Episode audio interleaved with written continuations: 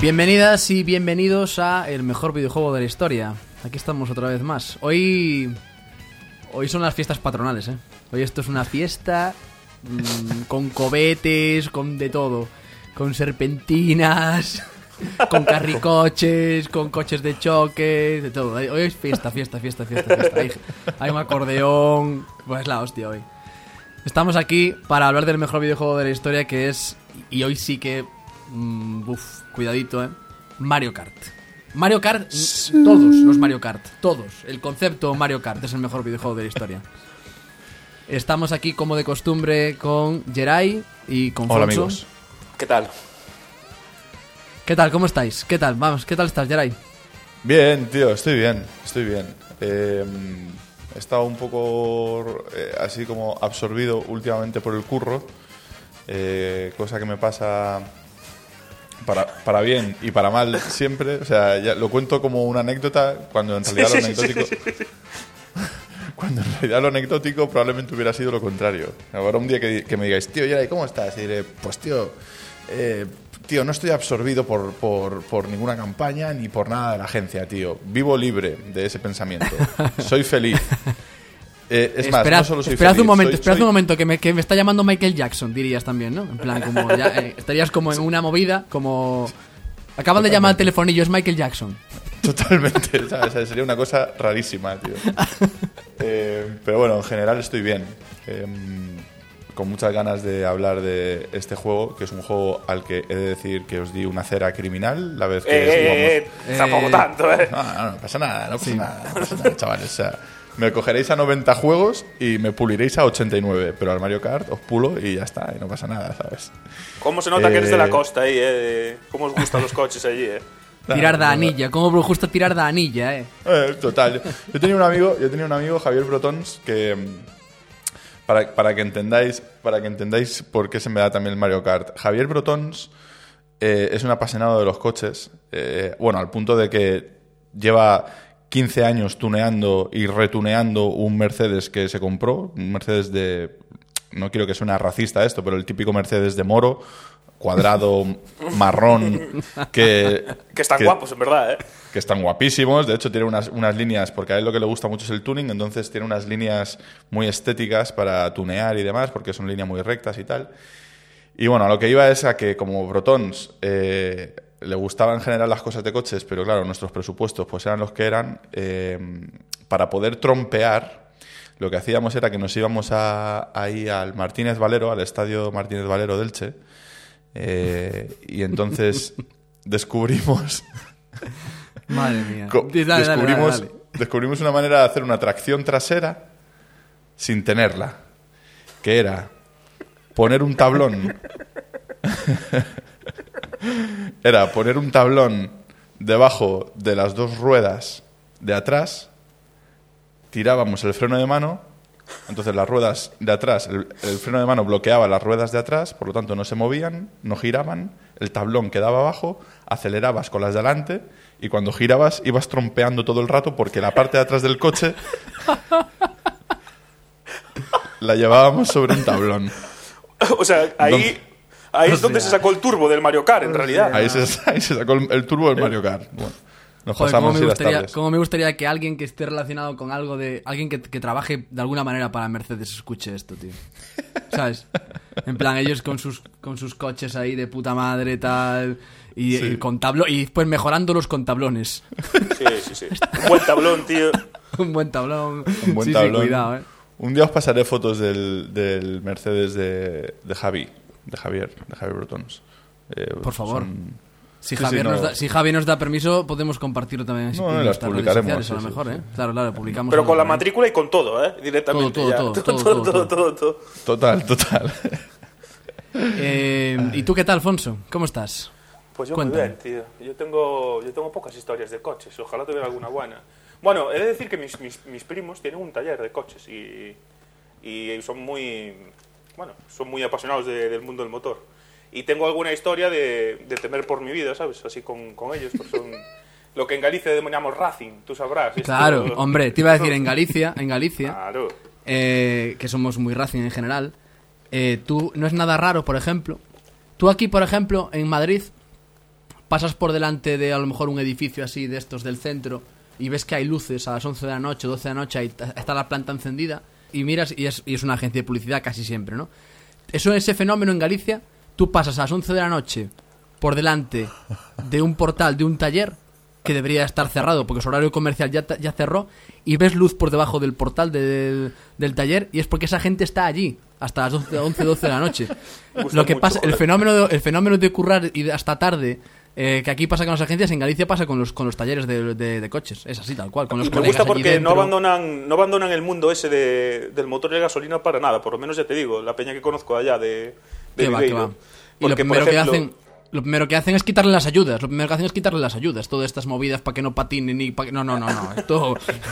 todo manual. La, la gente de allá de Viveiro que, que les mola los coches quedan para tomar birras y tal en la gasolinera. Les pusieron allí una mesa al lado de la máquina de vending y es, es como... te- os lo prometo, ¿eh? Están allí... Joder, la, la- la- la pandilla de mi primo lo hacía mucho. Él ya no, porque ahora ya tiene una hija y creo que...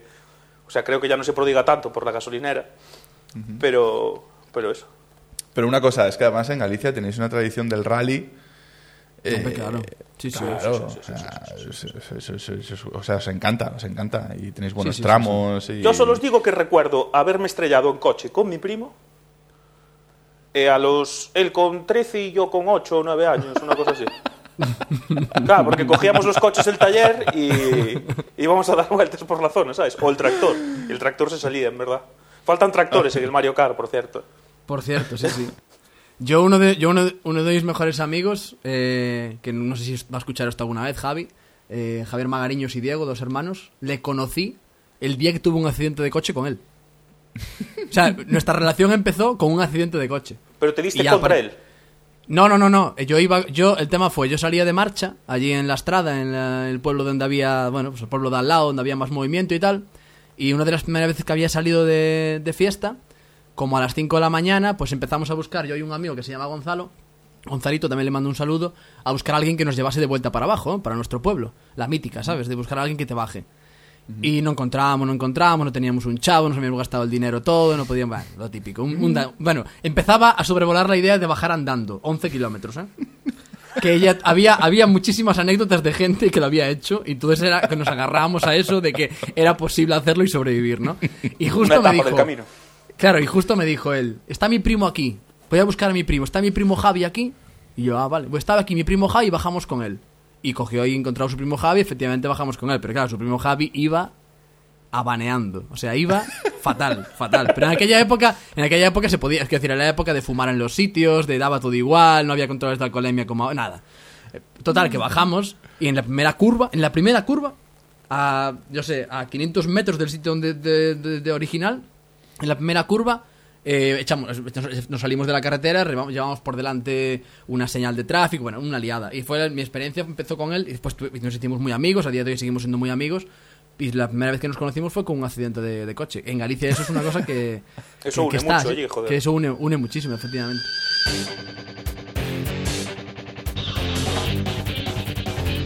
Bueno, vamos a, a intentar, después de nuestra primera mítica ya introducción, vamos a intentar centrar un poco el tiro. Vamos a hablar de uno de los de los pilares fundamentales, creo yo, de, de- de los videojuegos a día de hoy y de la historia de los videojuegos.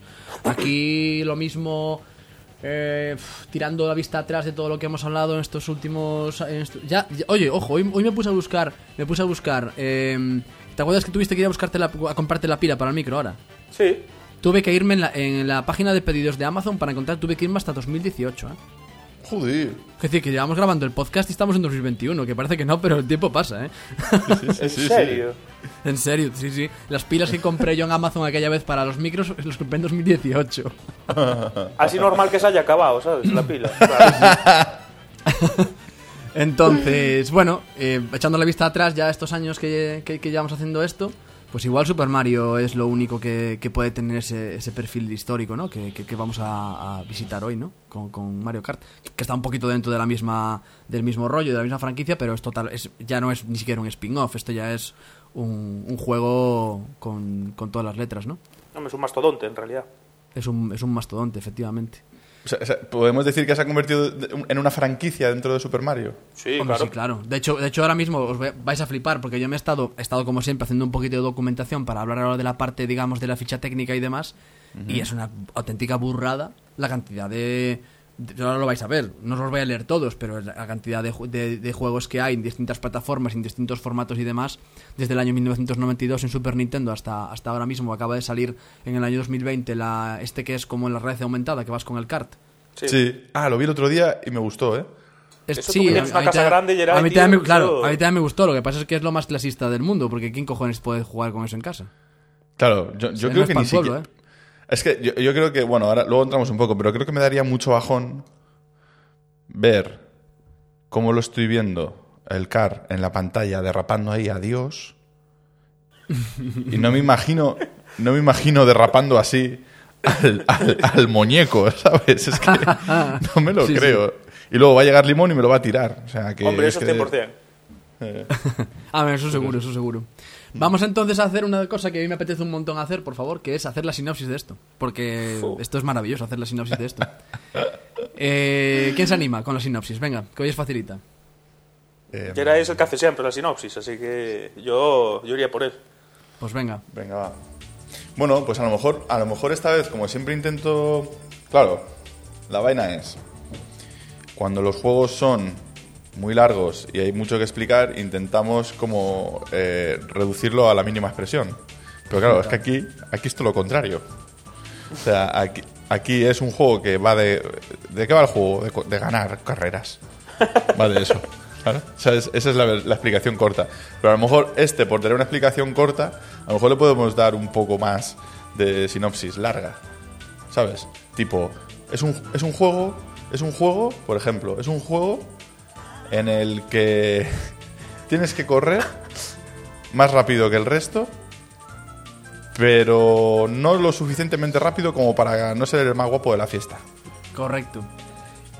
Y tienes la posibilidad de, si no eres el que más rápido corres, tener otras alternativas que es putear al resto.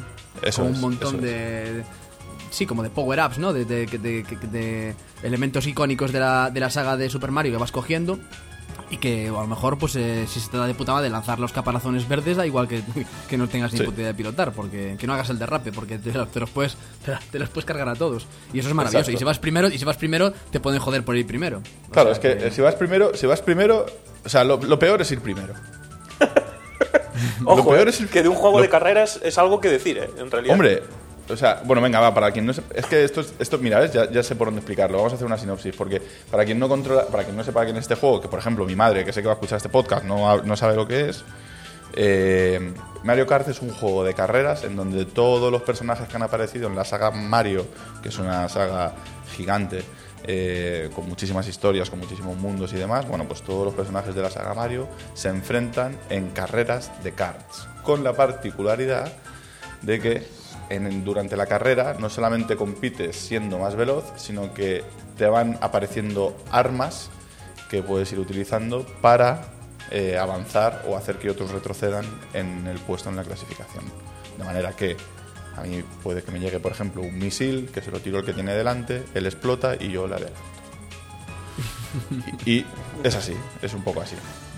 Correcto. El juego, el juego va de eso. Entonces, claro, ahora un poco entraremos, pero si eres el primero y estás compitiendo contra 11, hay 11 detrás que te pueden tirar cosas.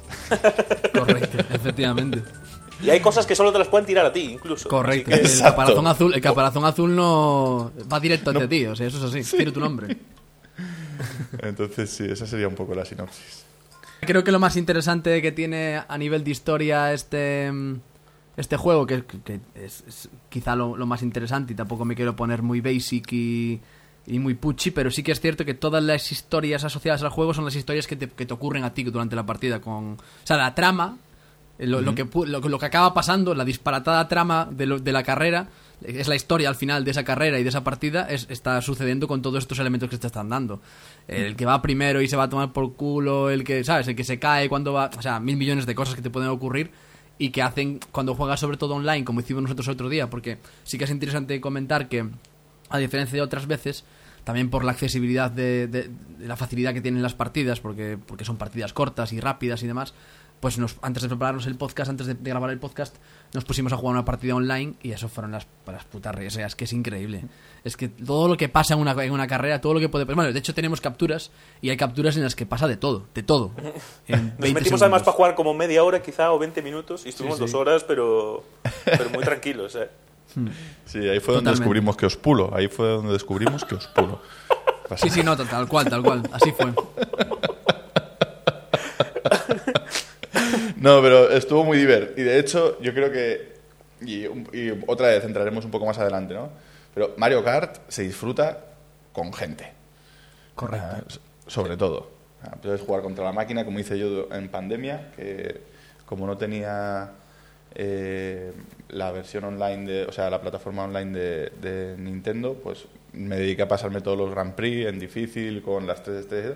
Y bueno, está bien, jugar contra la máquina, eso está divertido, pero en el momento que juegas con gente es que es muchísimo más emocionante. A no ser que juegues contra japoneses, que todo ya no es tan emocionante. Porque los como te que toquen los-. Uf, yo me acuerdo cuando en esta en esta versión en el en el 8 no tanto, pero yo le di muy duro al Mario Kart 7 que era de la 3DS y yo jugaba en cama y es que me ponía de bueno, mi chica se despertaba en plan eh, deja esa puta mierda porque es que te estás poniendo te estás poniendo muy violento y yo quiero dormir, ¿sabes? Me ponía, me ponían negro los japos, tío. En plan, los cabrones, chaval. No sé cómo hace. Bueno, estuve leyendo hace tiempo, que esto es muy cu- curiosidad de, de- de cómo juegan los japos. No sé si sabéis, no sé si habéis leído, en el Mario Kart 8, eh, los, u- u- cuando juegas contra peñas, si son japos, te, te pulen, ¿no? Es- No sé por qué, son los mejores o no sé, o, o genéticamente están preparados para jugar ese juego mejor que nadie, no sé. Pero sí que había leído que habían descubierto al poco de salir el juego de que si tú ibas por el aire en lugar de por el, de, de por el suelo, por, la, por el asfalto, ibas más rápido.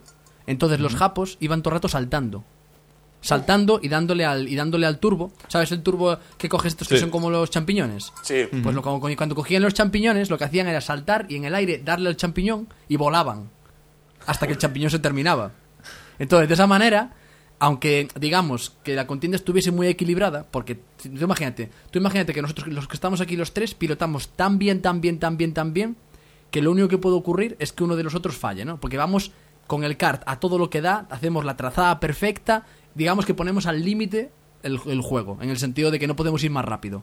Pero claro, si uno de repente des- des- descubre que, vola- que no tocando el suelo va más rápido, esa diferencia es la que te hace ganar. ¿Esto en qué Mario Kart era? En el 8. En el Y 8, fue- o sea, lo corrigieron sí, sí. en algún momento. Fue al principio del 8 y fue cuando fue la época, porque este juego hay que decir que el 8, que es el que más nos vamos a centrar hoy y el que, y el que hablamos el otro día, seguramente que, que jugamos el otro día nosotros, salió originalmente en Wii U, ya hace unos cuantos años, y acabó saliendo después otra vez, eh, cuando salió la Switch, el mismo juego, pues eh, en versión deluxe, ¿no? Eh, como reeditado. Y, y cuando salió el principio de todo, en 2014, eh, pasaba esto, que en el online los japos iban saltando y ganaban a todo Dios, tío. Y aunque tú hicieses la trazada perfecta, daba igual, porque ellos iban por delante porque, digamos que su, había menos abrasión ahí en su kart, ¿sabes? Era como que... Claro. Y, Oye, iban, y- y esto no sé si lo han parcheado, no sé, no sé por qué, cómo fue el tema, vamos. Oye, pero ¿y cómo se salta? ¿Cómo se salta? Yo no sé saltar. Eh, pues eh, tiene, hay un juraría que es el L, me parece, en la Sí, Switch. sí. Eh, a- además, saltar sirve. es- bueno, esto es otra cosa que entiendo que después hablaremos. para empezar los derrapes, para empezar los derrapes, claro. Sí, saltar sirve para. A lo, mejor, a lo mejor saltas, pero no te das cuenta de que era saltar porque es un movimiento muy natural. Pero tú, además, si en los saltos naturales del circuito, cuando hay una rampa, le das a saltar, coges un pequeño turbo. Ah, sí, sí, sí, sí. ¿Te das cuenta? O sea, El R, el R. Es el R. Sí, bueno, no sé, cuál, 100%. no sé cuál de ellos es, pero bueno. Uno de Sí, ellos. sí, 100%. Sí, sí, es el de la derecha. Que el turbo, el turbo te lo da justo en el momento en que caes. Le das al R, hace, si le has dado bien, te hace una pirueta Eso es. y cuando cae, suelta un poquito de fuego, como si hubieras hecho un derrape normal. Sí, sí, sí. Qué guay es. Qué sí. finísimo, Es qué finísimo, qué finísimo es, qué fino está. Eh. Eh, vamos a hacer un pequeño un repaso por, por la, la historia de la, de, las- de la, de la saga. El primer eh, juego de la saga es el Super Mario Kart de 1992 de Super Nintendo. Yo lo tengo, porque tengo una Super Nintendo aquí guardada en un armario y lo tengo. Y me lo compré de capricho total hace unos años en eBay.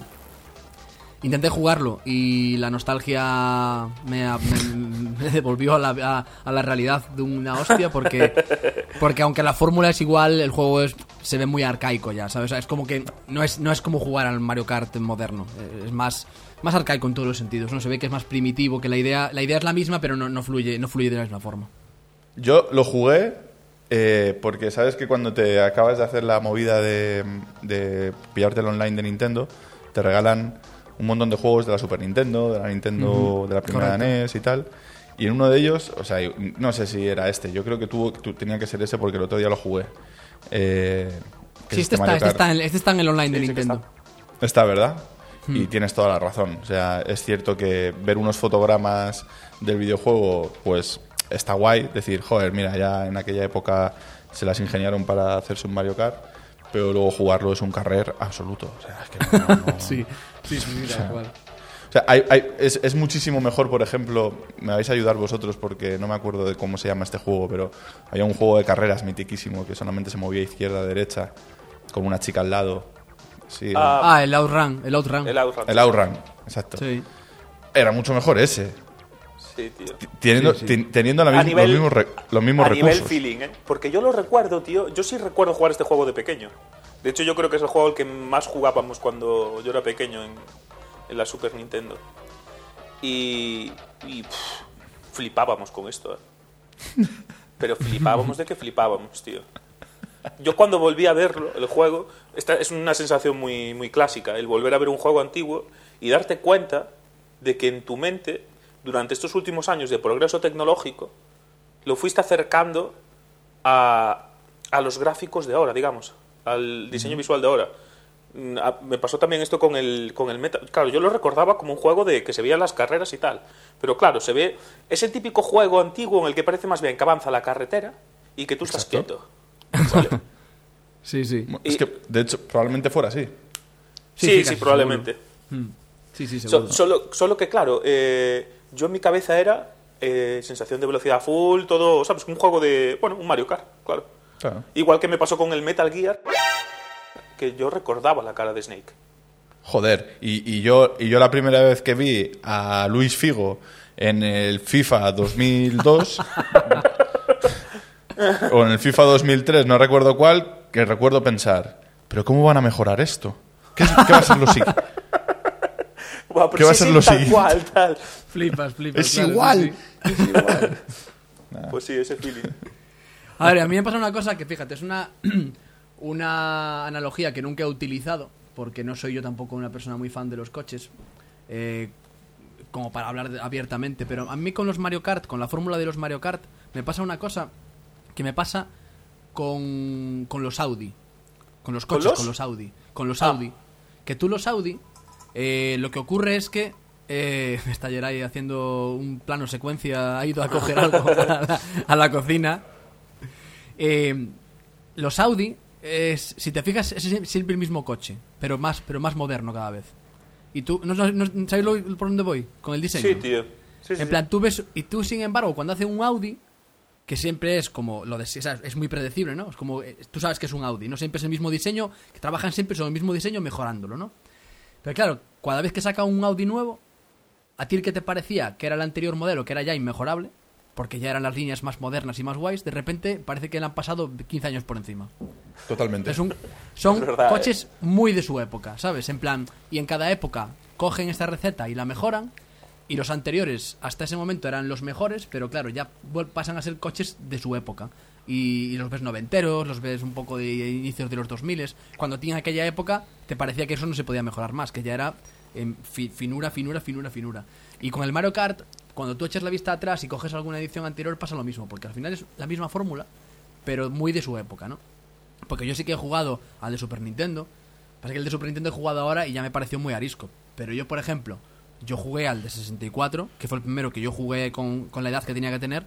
Y aquello me pareció. O sea, que aquello era increíble, el de 64. Y jugué al de Wii y me parecía la hostia también. Y el de 3DS me parecía perfecto. A día de hoy, al de. Por ejemplo, al de Wii puede volver hace poco. Y hombre, está de puta madre. Pero, pero es que donde esté el 8, pf, que se quite, ¿sabes? No. Y es una cosa que, que es muy peculiar, como que no creo que sea tampoco fácil, ¿eh? Eh, de mejorar de esa manera, obligarte a trabajar siempre en lo mismo, ¿sabes? Intentar hacer que él sea mejor siempre, pero lo mismo. Mm. No, y, y- y además es que son juegos que precisamente eh, generan eh, su masa de seguidores por ver la evolución del juego. O sea, tú, nosotros hemos jugado hace unos meses a The Last of Us 2 y no pensamos en cómo va a ser el The Last of Us 3. No lo pensamos. Eh, pero el jugador de Mario Kart, como el jugador de FIFA, como el jugador de 2K, como el jugador de juegos que, que van refrescando la receta año a año, está jugando al 21 pensando en cómo será el del 22. Muy cierto esto, ¿eh? Entonces, bueno, mm, es, es, es, es un súper reto, tienes toda la razón. O sea, estar trabajando todo el rato sobre lo mismo y, y además eh, mejorando fó- fórmulas que se comprueban exitosas y, que a la gente le gustan, hostia, complicado. Porque, por ejemplo, yo recuerdo que hubo un gran salto. desde mi punto de vista, el, el gran salto de los FIFAs ocurrió con el 2010. Hasta entonces solamente se jugaba al Pro y llegó FIFA 2010 y FIFA 2010 revolucionó, bueno, recuerdo que cambiaron absolutamente todo y bueno, y, y fue la hostia. Y, y claro, sorprender con el FIFA 10 fue fácil, pero porque llevaban siete FIFAs que no les hacía caso ni Dios. Cierto. Ahora, hazte un 11 de puta madre, hazte el 12 y hasta hoy, ¿no? Que se ha convertido además en el, en el simulador de fútbol hegemónico. Si De no hecho, es mal. una conversación que, que mantuvimos muchas veces. El, el decir, ¿cómo va a ser el Mario Kart 9? Digo, fuera de, fuera de, Ah, del claro, micro, claro. digamos. Sí, sí, sí, sí. ¿Cómo va a ser Sí. el Mario Kart 9? Y Sousa siempre dice lo mismo, que cree que no tienen huevos a hacerlo. De lo, de, de lo pulido que está, del- de lo perfecto que se ve todo y lo de bien que funciona todo y lo bonito que es a nivel artístico, da la sensación de, de que parece la cara de Figo en el FIFA 2002, tío. De, que- de que, de- de que más para adelante no se puede ir, tío. No, y además, a- a- de- decía David eh, refrescar, y lo decía muy bien, porque es que lo brillante del Mario Kart 8 es que se ha ido trayendo circuitos de los otros Mario Kart. Que, es, Sí, sí. que eso es muy eso es muy guay. O sea, Es un Mario Kart nos- como que celebra su historia, ¿no? En cuanto a añadir lo que cree que es mejor de cada uno de los Mario Karts anteriores y ponerlo como si fuese Eso eso, es. una- un repaso a la historia Eso de, de toda la saga. Sí, es un Eso es una cosa que nos, nos la, nos la enseñó David, o sea, nos la señaló David, que yo no me había fijado el otro día jugando, que, que lo decía, de que Mario Kart te da cada, cada circuito. Pero lo mejor, y aparte, hay una cosa muy guay, ¿no? Y es que no solamente eh, cojo lo mejor de los Mario, Mario Karts anteriores, sino que además lo pongo a la altura del vigente. Eso es lo guay. Eh, Cojo el circuito de la Super NES y, y que, que a saber cómo sería, ¿no? Yo es que personalmente no he jugado demasiado, entonces a saber cómo sería y lo hago para que lo puedas jugar hoy siendo el mismo circuito. Hostia, está guay, tío. Bueno, madre. fijaros, no, no- no lo comentamos, pero el, el circuito emblemático de la Super NES, creo que no me estoy equivocando que lo estoy diciendo, creo que estoy, estoy seguro un 99%, es el circuito Mario. Y al que más caña le dimos nosotros el otro día fue al circuito Puede Mario, ser. ¿no? Sí. Yo creo que en ese juego ya está la, la pista arcoiris. Sí, la senda arcoiris está, que es jodida de cojones, sí. Eh, yo creo que está también el de la casa de los bus. O sea, el, el que es la man- una. Bueno, no es una mansión bu. Es, era como de madera. Yo juraría que en ese juego ya estaba una de las pistas de. O sea, que en ese juego hay, hay unas cuantas pistas. Y si no recuerdo mal, ya también está el juego de los globos, ¿no? En el, en el primer Eso Mario sí Kart. no- eso sí que no recuerdo. Yo creo que sí. Si no está en ese, está en el siguiente ya. Pero yo creo que sí. ¿Y vosotros ambos habéis jugado el de la 64? Yo es que, es que yo fue el primero que jugué en mi vida. Tenía un amigo mío en la 64 y, y, y claro, la mítica de quedarnos en su casa los fines de semana, los viernes o así, y le dábamos una caña. Jugábamos muchísimo al circuito de que pasaba el tren. Había un circuito que pasaba el tren, que ya era como la vacilada total. O sea, tú ibas de puta madre y ya no es que te pillase un, un caparazón azul, es que pasaba el tren y te reventaba. Bueno, ahora como- sigue habiendo uno así, pero es un metro el que te, el que te atropella. Sí, sí, sí, sí, sí, correcto. Bueno, hay, hay uno que es el tráfico, que, que vas entre los autobuses también. Sí, sí, sí. sí, totalmente. Claro, es que esto No- es una cosa que, que hay que contar también para los que no hayan jugado nunca, porque o sea, lo, lo divertido que tiene Mario Kart, lo primero es que es un juego de carreras de fantasía, eh, por aquello de lo de las armas y demás. Eh, y precisamente por apoyarse en la fantasía como recurso de diversión, básicamente, lo que hacen es estresarlo tanto, tanto, que incluso las partidas ocurren en mundos concretos. Y pues de repente hay una carrera que la juegas en, un, en una pista, en- como en un sitio de hielo. Entonces patinas de una manera mucho más distinta, pero también te apare- aparecen patinadores que te pueden Sí. tirar. Eh, otro lo juegas de repente en, en el desierto, entonces vas por encima de las dunas, pero te salen animales de las dunas que también te pueden frenar. Eh, otro ocurre en un mundo de chucherías. Otro ocurre en un prado lleno de vacas. Es decir, la fantasía al servicio de la carrera, por así decirlo, y, y en todo momento eh, con, con intención de que sea disfrutón. Es un Y además poco- hace un repaso a, a las sagas míticas de Nintendo. No solo, no solo añade fragmentos de Mario Kart, sino que de repente tienes, por poner el ejemplo que creo que es el más visual, de repente tienes la pista de, de Zelda y en vez de las monedas, no sé si lo recordáis, pero sustituyen por rupias en, Sí. en la carrera. Sí, sí, sí, Entonces- están, las, mo- y ahí están las motos también. Sí, sí, es verdad, las motos de, que después incluyeron en el Breath of the Wild, ¿no? Dices. Ahí Sí, son, mola la- las mucho motos están ese- asocia- son de Zelda, están asociadas al diseño de Zelda, las motos. Es que mola mucho ese punto de de repente casi como expandir ciertos universos o ambientarlo dentro de otros universos de Nintendo que estamos acostumbrados a, a visitar en otros juegos. Hay una cosa muy curiosa que me acabo de dar cuenta ahora de estas casualidades que, que pasan de vez en cuando y dices tú, joder, qué casualidad. Al principio del, de- del podcast, Geray comentaba lo del, lo del Mercedes, lo de los Mercedes, del Mercedes del colega. Eh, vosotros igual no sé si lo sabéis, porque igual, igual no, no jugabais, pero eh, uno de los primeros DLC de, de- del Mario Kart Uf, 8 Guapísimo. fueron, jo- fueron coches de Mercedes. Mercedes hizo un co-branding, o sea, hizo una, una inserción publicitaria en el juego, que yo no había visto nunca a Nintendo hacer una cosa así. Y, eh, y tú podías, que había un pack de, de coches de, de Mercedes descapotables y, y tú podías co- correr con un Mercedes. Yo, de hecho, mi, mi, mi corredor favorito en este juego, el que más uso, es el Mercedes plateado con Mario metálico. Me parece que la combinación increíble. Hacemos un poquito de ficha técnica entonces. Venga, sí, venga. David, que, que Nada, siempre os voy a mola, tío. contar rapidito, eh, como decíamos, primera, el- el- la primera versión de esta, de esta saga fue en el año 92 con el juego de Super Nintendo y bueno, el creador, el creador es eh, Shigeru Miyamoto, ya hablamos aquí una vez de él, que el, premio prin- el, el señor premio príncipe de Asturias Shigeru Miyamoto, eh, que es un puto genio. Por cierto, eh, otro genio... El otro día me compré el juego de, mm, de, de Iwata. El juego, joder, el juego. El libro de Iwata. Os recomiendo Cuéntanos, para yo no sé qué es. quiera pillar. Que lo iba, los iba a mandar una foto y todo. Cuando me llegue os mando una foto. Iwata, eh, Satoru Iwata, que era el presidente de Nintendo y que es uno de los tíos más emblemáticos que ha pasado por la casa. eh, y que era desarrollador, aparte, antes de ser presidente había sido desarrollador. Han hecho un libro. El tío murió de cáncer hace unos años. Y cuando era presidente y demás. Y han hecho un libro sobre su manera de pensar. Y me lo, me lo pillé. Está en inglés, es la primera vez que me pillo un libro en inglés, pero yo creo que vale la pena hacerlo. ¿Cómo es la frase mítica de Iwata, Sousa? Esa de por fuera soy un empresario, y, pero por Sí, dentro sigo correcto. siendo un desarrollador de videojuegos o algo así, o un, o un jugador Sí. de videojuegos, ¿no? Eso es lo que está en la portada del- del libro, de hecho. Es preciosa, tío. Pensé que ibas a decir please understand. Que es cuando decía él. Cuando hacía siempre. Es que era muy personaje, cabrón. Muy, muy personaje. Molaba mucho, tío. Sí, como estáis la hablando de, de que el libro era en inglés, pensé que ibais a decir You'll never walk alone.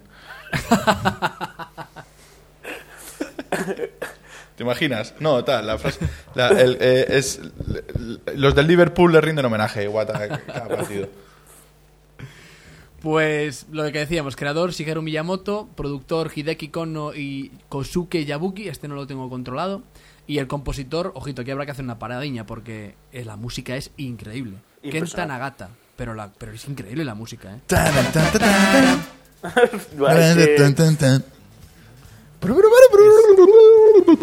Es así. Nos vendremos arriba, nos vendremos arriba poniendo musiquita en el, en el, en el podcast después cuando lo editemos. Sí. Eh, y después, pues bueno, de- a nivel de desarrollo, eh, ha estado vinculada a eh, varios estudios que pertenecen a los sospechosos habituales de Nintendo.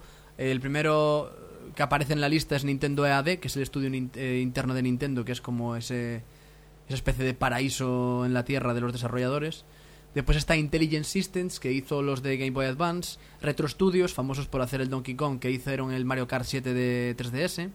Namco Bandai, que, que se encargaron, que se encargan o, o se encargaron de hacer las arcade, las, las, las arcade que hay por ahí de las máquinas arcade de, Mm, de Super, bueno. eh, de Super Mario Kart, pues, pues los hacen ellos Que son la hostia, por cierto.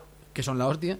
Y el último que se ha incorporado, que es Velan Studios, que hizo, que ha sido quien ha trabajado en, en el Mario Kart Live Home Circuit, que es este que decimos que son karts reales con, con realidad aumentada y que juegas en tu casa y, y demás, ¿no? Y que es el último de la serie, que es el de 2020, que yo creo que es lo que decíamos, intentaron sacar algo totalmente distinto porque, porque es complicadísimo de, de mejorar la, la fórmula, a ver qué hacen en la, en la próxima. Eh, hay una versión para móviles también, Mario Kart Tour de 2019, que está en iOS y en Android. A mí lo descargué y lo jugué un rato y así como el de Mario para móviles me, me enganché, tuve una buena viciada durante un tiempo, no me terminó de, de matar, la verdad. Yo no lo probé, tío. Si lo, no sé si lo habéis probado, pero a mí no Yo me no. terminó de, de matar. Y después un poco, pues ver un poquito la recepción del juego. Eh, el juego eh, Metacritic, pues tiene una media espectacular. El último, el Mario Kart Deluxe, está en un 93 sobre 100. El anterior, 88 sobre 100. Eh, están como en torno al 90 todos, por encima del 90. El Super Mario Kart original tiene 94 sobre 100. Eh, fíjate que el de Wii siendo uno de los que siendo el que más vendió a día de hoy, el de Wii es el que más ha vendido, es el que menos puntuación tiene histórica de la, de la saga, tiene 82 sobre 100 en Metacritic, y es eso que se comenta mucho, ¿no? Que a pesar de que ha sido el, el que más ha vendido y el que digamos que más, bueno, que más público captó, eh, no está en el top 5 de, de los más valorados por los, por los fans. Pero una cosa, Sousa, ¿el, el 8 no vendió más ya que este? Le viene ahí detrás con el caparazón. es que... Porque, porque fíjate, el, el de Wii vendió 36,38 millones. Dios. Y el Mario Kart Deluxe tenía en enero de este año 33,41, 33,4. O sea, está a 3 millones de, Ah, en, en Navidad del año que viene. de arrebatarle. Y con lo que sigue vendiendo y demás, pues... Tío, me pues saltó, me saltó un pre-roll el otro día. De, un pre-roll no, perdón, un anuncio en Instagram me saltó del Mario Kart, tío, de Nintendo. No jodas. Que sí, que sí, que sí. Que es, es como... O sea, yo, yo creo que ya lo entienden casi como, como si fuese un servicio dentro de su plataforma más que Sí, un sí, juego, sí, sí, tío. totalmente, totalmente. Algo de... Si tienes una Switch... mm, O sea, si tienes una tele, ponle Netflix. Si tienes una Switch, ponle el Mario Kart, tío. Que, Sí, sí. que, que- que es que te hace falta, en verdad. Y es verdad, ¿eh? Sí, sí, sí, sí. Sí, sí, Yo, yo, yo, yo, os- yo os conté, os conté cómo me puse a jugar a Mario Kart. No. Yo, pero es que justo me lo has recordado, porque con eso de si tienes una Switch, poner Mario Kart, para mí era fundamental. Era como si tienes una PSP, ponle el Virtua Tennis. Muy bien dicho, sí. Si tienes una PSP que la tuve, pon- ponle, una- ponle un Virtua Tennis. Si tienes una Switch, ponle un Mario Kart. Entonces, yo dije, bueno, bueno, pues, pues, pues, eh, fue, de hecho creo que fue, me compré el Super Mario, que ha sido una de las peores compras que he hecho en mi puta vida, porque es un El, juego el, que me... el, el- el deluxe este, el que es en scroll, en scroll, que es dificilísimo. El último, el último que tal. Sí. Que es, o sea, eh, pocas veces me he frustrado yo tanto con un juego, ¿eh? Porque Es muy no- difícil, me, sor- me- juego. me sorprende lo técnico que, que es. O sea, es como muy técnico. Es como que tienes que saltar en el momento justo para caer bien, porque si no tal, si no vas puteado y bueno, da igual. Me frustré muchísimo. Y luego dije, bueno, si tengo aquí la Nintendo, tío, me tendré que pillar el Mario Kart. Me compré el Mario Kart, no entendí, no entendí bien el juego, le di como unas pequeñas oportunidades ahí durante un tiempo y... Porque el Mario Kart es un juego de 60 pavos. Sí, Sí, sí. sí. Ojo, no es ninguna tontería. Y hay gente Y- como yo que se lo ha comprado dos veces. 120 he pagado. Entonces dije, bueno, va. Y, y- y dejé de jugar porque hubo un punto en que me vi jugando con la, la antenita teledirigida, para no caerme. Por los, por los adelaños de las montañas y sus movidas. Y fue como, hostia, tío, no puede ser que tenga yo aquí. eh, bueno, no, dejé de jugar y pasaron meses y meses y meses hasta que nos confinaron. Y no puede ser que tenga yo aquí eh, este juego que me ha costado 60 pavos, como el, Mario, como el Super Mario, que ya sé que no voy a jugar más, pero bueno, voy a, voy a tengo este y, y- y- y- y es que no lo he jugado. Entonces ahí empecé el vicio, ahí empecé con el vicio. Es decir, no, tengo que aprender a jugar a esto, porque si no, ¿qué co- ¿para qué cojones te lo has bajado? Y, y tardé como un año en, volver, en, ju- a ju- a- en jugar desde que lo compré. Un año. Y luego ya bien, luego ya me encantó y ahora juego casi todos los días. Joder, menuda, menuda evolu- evolución hiciste como jugador, ¿eh? Sí, sí. tal Eres vez, el, o sea, el es- David Bustamante de Mario Kart, tú, ¿eh? Sí, el Ethereum. Soy como el Ethereum, soy como el Ethereum del Mario Kart. ¿Sabes? O sea, completamente silencioso y luego un pico para arriba. Y, y ojo que, que yo creo que la forma de jugarlo es un poco la que dice Jerai, tío. Que por eso, por eso digo que casi es como un servicio.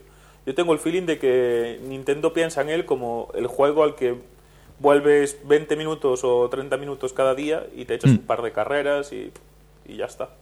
Sí. Eso es que es muy así.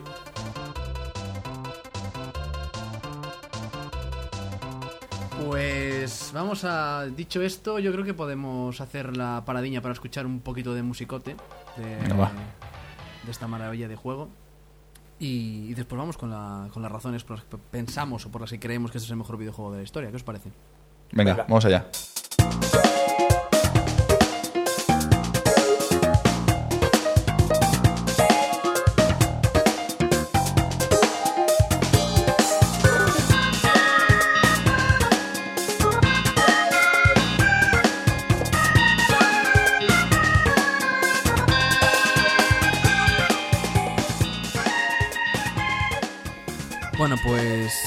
Estamos aquí, ya están aquí las razones por las que nos parece que Mario Kart es el mejor videojuego de la historia.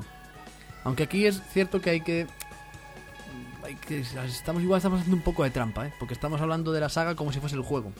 Y claro, es aplastante a nivel de... O sea, no compiten en igualdad de condiciones, pero es que claro, es que es lo que decíamos, al final es indivisible casi. Eh, no hay, no hay, es una misma fórmula con, con gráficos mejorados y con, y con game feel mejorado. Que por Así otro que- lado es nuestro podcast y hacemos lo que nos da la gana. Y Ahí, lo que ahí, nos ahí, sale de la- ahí. Exactamente, correcto, muy bien. Estaba intentando ser Sí, un señor. poquito democrático, pero qué cojones, tío. Nada, nada de eso. Cojones, tío. Nada, nada, de diplomacia nada. Somos tan Que- pequeños, somos tan pequeños que nos podemos permitir ser una dictadura, joder. Correcto. Así que, Fonso, amigo mío, ¿por qué Mario Kart es el mejor videojuego de la historia? Pues porque es el juego más perfecto de la historia y por tanto y por tanto el mejor videojuego claramente. Es una, una razón lógica y uno uno. Nada, fuera, fuera bromas, de verdad que me cuan- cuando, uno lo tiene en la mano, eh, sor- sorprende la forma en la que todo funciona de tal manera que no te imaginas que pueda funcionar mejor ya. ese, ese feeling constante que eh, tienen muy pocos juegos en realidad, o sea, hay muy pocos videojuegos que lo tengan. Y, hace que yo creo que este juego se parezca más a... O sea, creo que Mario Kart, para que me entendáis esto, se parece más al ajedrez que al FIFA 2020. Ok, desarrolla. O sea, ¿tú crees que, que hay una serie, por ejemplo, de movimientos, vamos a poner entre comillas, de movimientos clave que te garantizan victorias? ¿Va por ahí la vaina? No solo eso, sino que es un juego que es 1-1. La sensación de injusticia en cuanto a cuando uno está jugando no, no está ahí. No hay, ninguna, no hay ningún delay en, en lo que haces, no hay algo que no reaccione como debería reaccionar. Es mecánicamente perfecto. O sea, igual que un alfil siempre se mueve en diagonal, un derrape siempre funciona de la misma forma, ¿sabes? En cambio, cuando uno juega al FIFA, el feeling es que a veces un pase no va donde tiene que ir. ¿Sabes lo que Sí. quiero decir? Sí. Que dices tú, quería dar el pase hueco ahí y se Ah, confundió de jugador. hay un montón de Sí. bugs, sí, hay, hay cosas absurdas del ¿Me FIFA, entendéis? sí, sí, totalmente. Es, es, una, es como una máquina perfecta el Mario Kart. Que hay muy pocos juegos que estén en esta categoría. Se me ocurre así a bote pronto el Tetris, por ejemplo. Que Ujú. funciona casi más como un juego que como un videojuego, por decirlo de alguna manera. Y creo que. Y, y creo que eso es lo, lo, lo grande y lo impresionante de Mario Kart. Más aún si tenemos en cuenta cómo nace. ¿Sabéis, ¿sabéis la historia de, de dónde viene Mario Kart y cómo, ¿No? Pues no, no tengo ni idea. Y no, es un- y no estoy tirando aquí para el rollo radiofónico para que lo cuentes como entradilla. No tengo ni idea de dónde viene. Yo me puse a investigar porque, claro, cuando lo, cuando lo tienes en la mano parece algo tan pensado y tan perfecto que dices, coño, tuvieron que ir a por esto 100%. Y lo cierto es que no. Eh, el juego un principio era... eh, primero hubo el F0 en la Super Nintendo, que no sé si lo conoces, era es un juego de, como de vainas espaciales, ultra rápidas, que, que nace como... nace para... son carreras también. Y nace para demostrar las capacidades técnicas de la Super Nintendo El cerebro de la bestia. se podían, por primera vez se podían como superponer muchas capas en las consolas y crear una sensación de velocidad muy bestia. ¿vale? Vale. Entonces, eh, le hace un encargo a Nintendo. Es un juego que salió, para, ya te digo, para Nintendo. Es una franquicia de Nintendo, eh, de Nintendo F0. Y le hacen el encargo a. Creo que además los señores que mencionó Sousa antes. Le hacen un encargo a, a esta gente de que creen un F0 multijugador. Que ahí también vuelve a cobrar sentido lo que decías hace nada, eso de que Mario Kart es para disfrutar con amigos. Porque desde su, su concepción, la idea era conseguir un juego de carreras, pero para competir con amigos en local, obviamente, de ponerlo otro mando a la consola y poder compartir con tu hermano o con quien fuera esa, esa partida. Y claro, en el F0 no se metió el multijugador porque la consola no era capaz de, de soportarlo, simplemente. No podía dar esa sensación de, de velocidad si se ponía más de un jugador en pantalla. Entonces mm, empiezan a tomar decisiones para crear ese juego de carreras multijugador recortando cosas que técnicamente no se podían hacer. De ahí que esa ya no tengamos esa sensación de velocidad con, con el Mario Kart que jugaste en, en la Switch, o sea, el antiguo. Eh, lo primero que descartan son en los modelos de coche tradicional, o sea, los modelos de coche de carreras, porque claro, la sensación de velocidad no es tan bestia como en un juego de carreras y se pasan a los karts. Y se dan cuenta de que los karts, como se ven desde la vista, se ven desde atrás, si uno ve imágenes desde el Mario Kart, del Mario Kart antiguo, que se sigue manteniendo, se ven desde atrás, los pilotos eran indistinguibles. Entonces eh, surge la idea de usar los personajes más icónicos que tenía Nintendo, meterlos en los karts para hacer diferentes unos de otros y que los jugadores pudieran identificar quién estaba en la pista jugando en ese momento. Así que como que nace de una serie de casualidades, no es algo pensado, y acaba en este sistema perfecto que lleva muchos años siendo, o sea, rozando la, la- la perfección bajo, bajo mi punto de vista. Coges, tú coges el Mario Kart de la Nintendo 64 uf, y el feeling ese casi que está ahí, ¿eh? No es tan bestia como en el Mario Kart 8, que funciona todo perfecto, pero, pero sí que está muy cerca.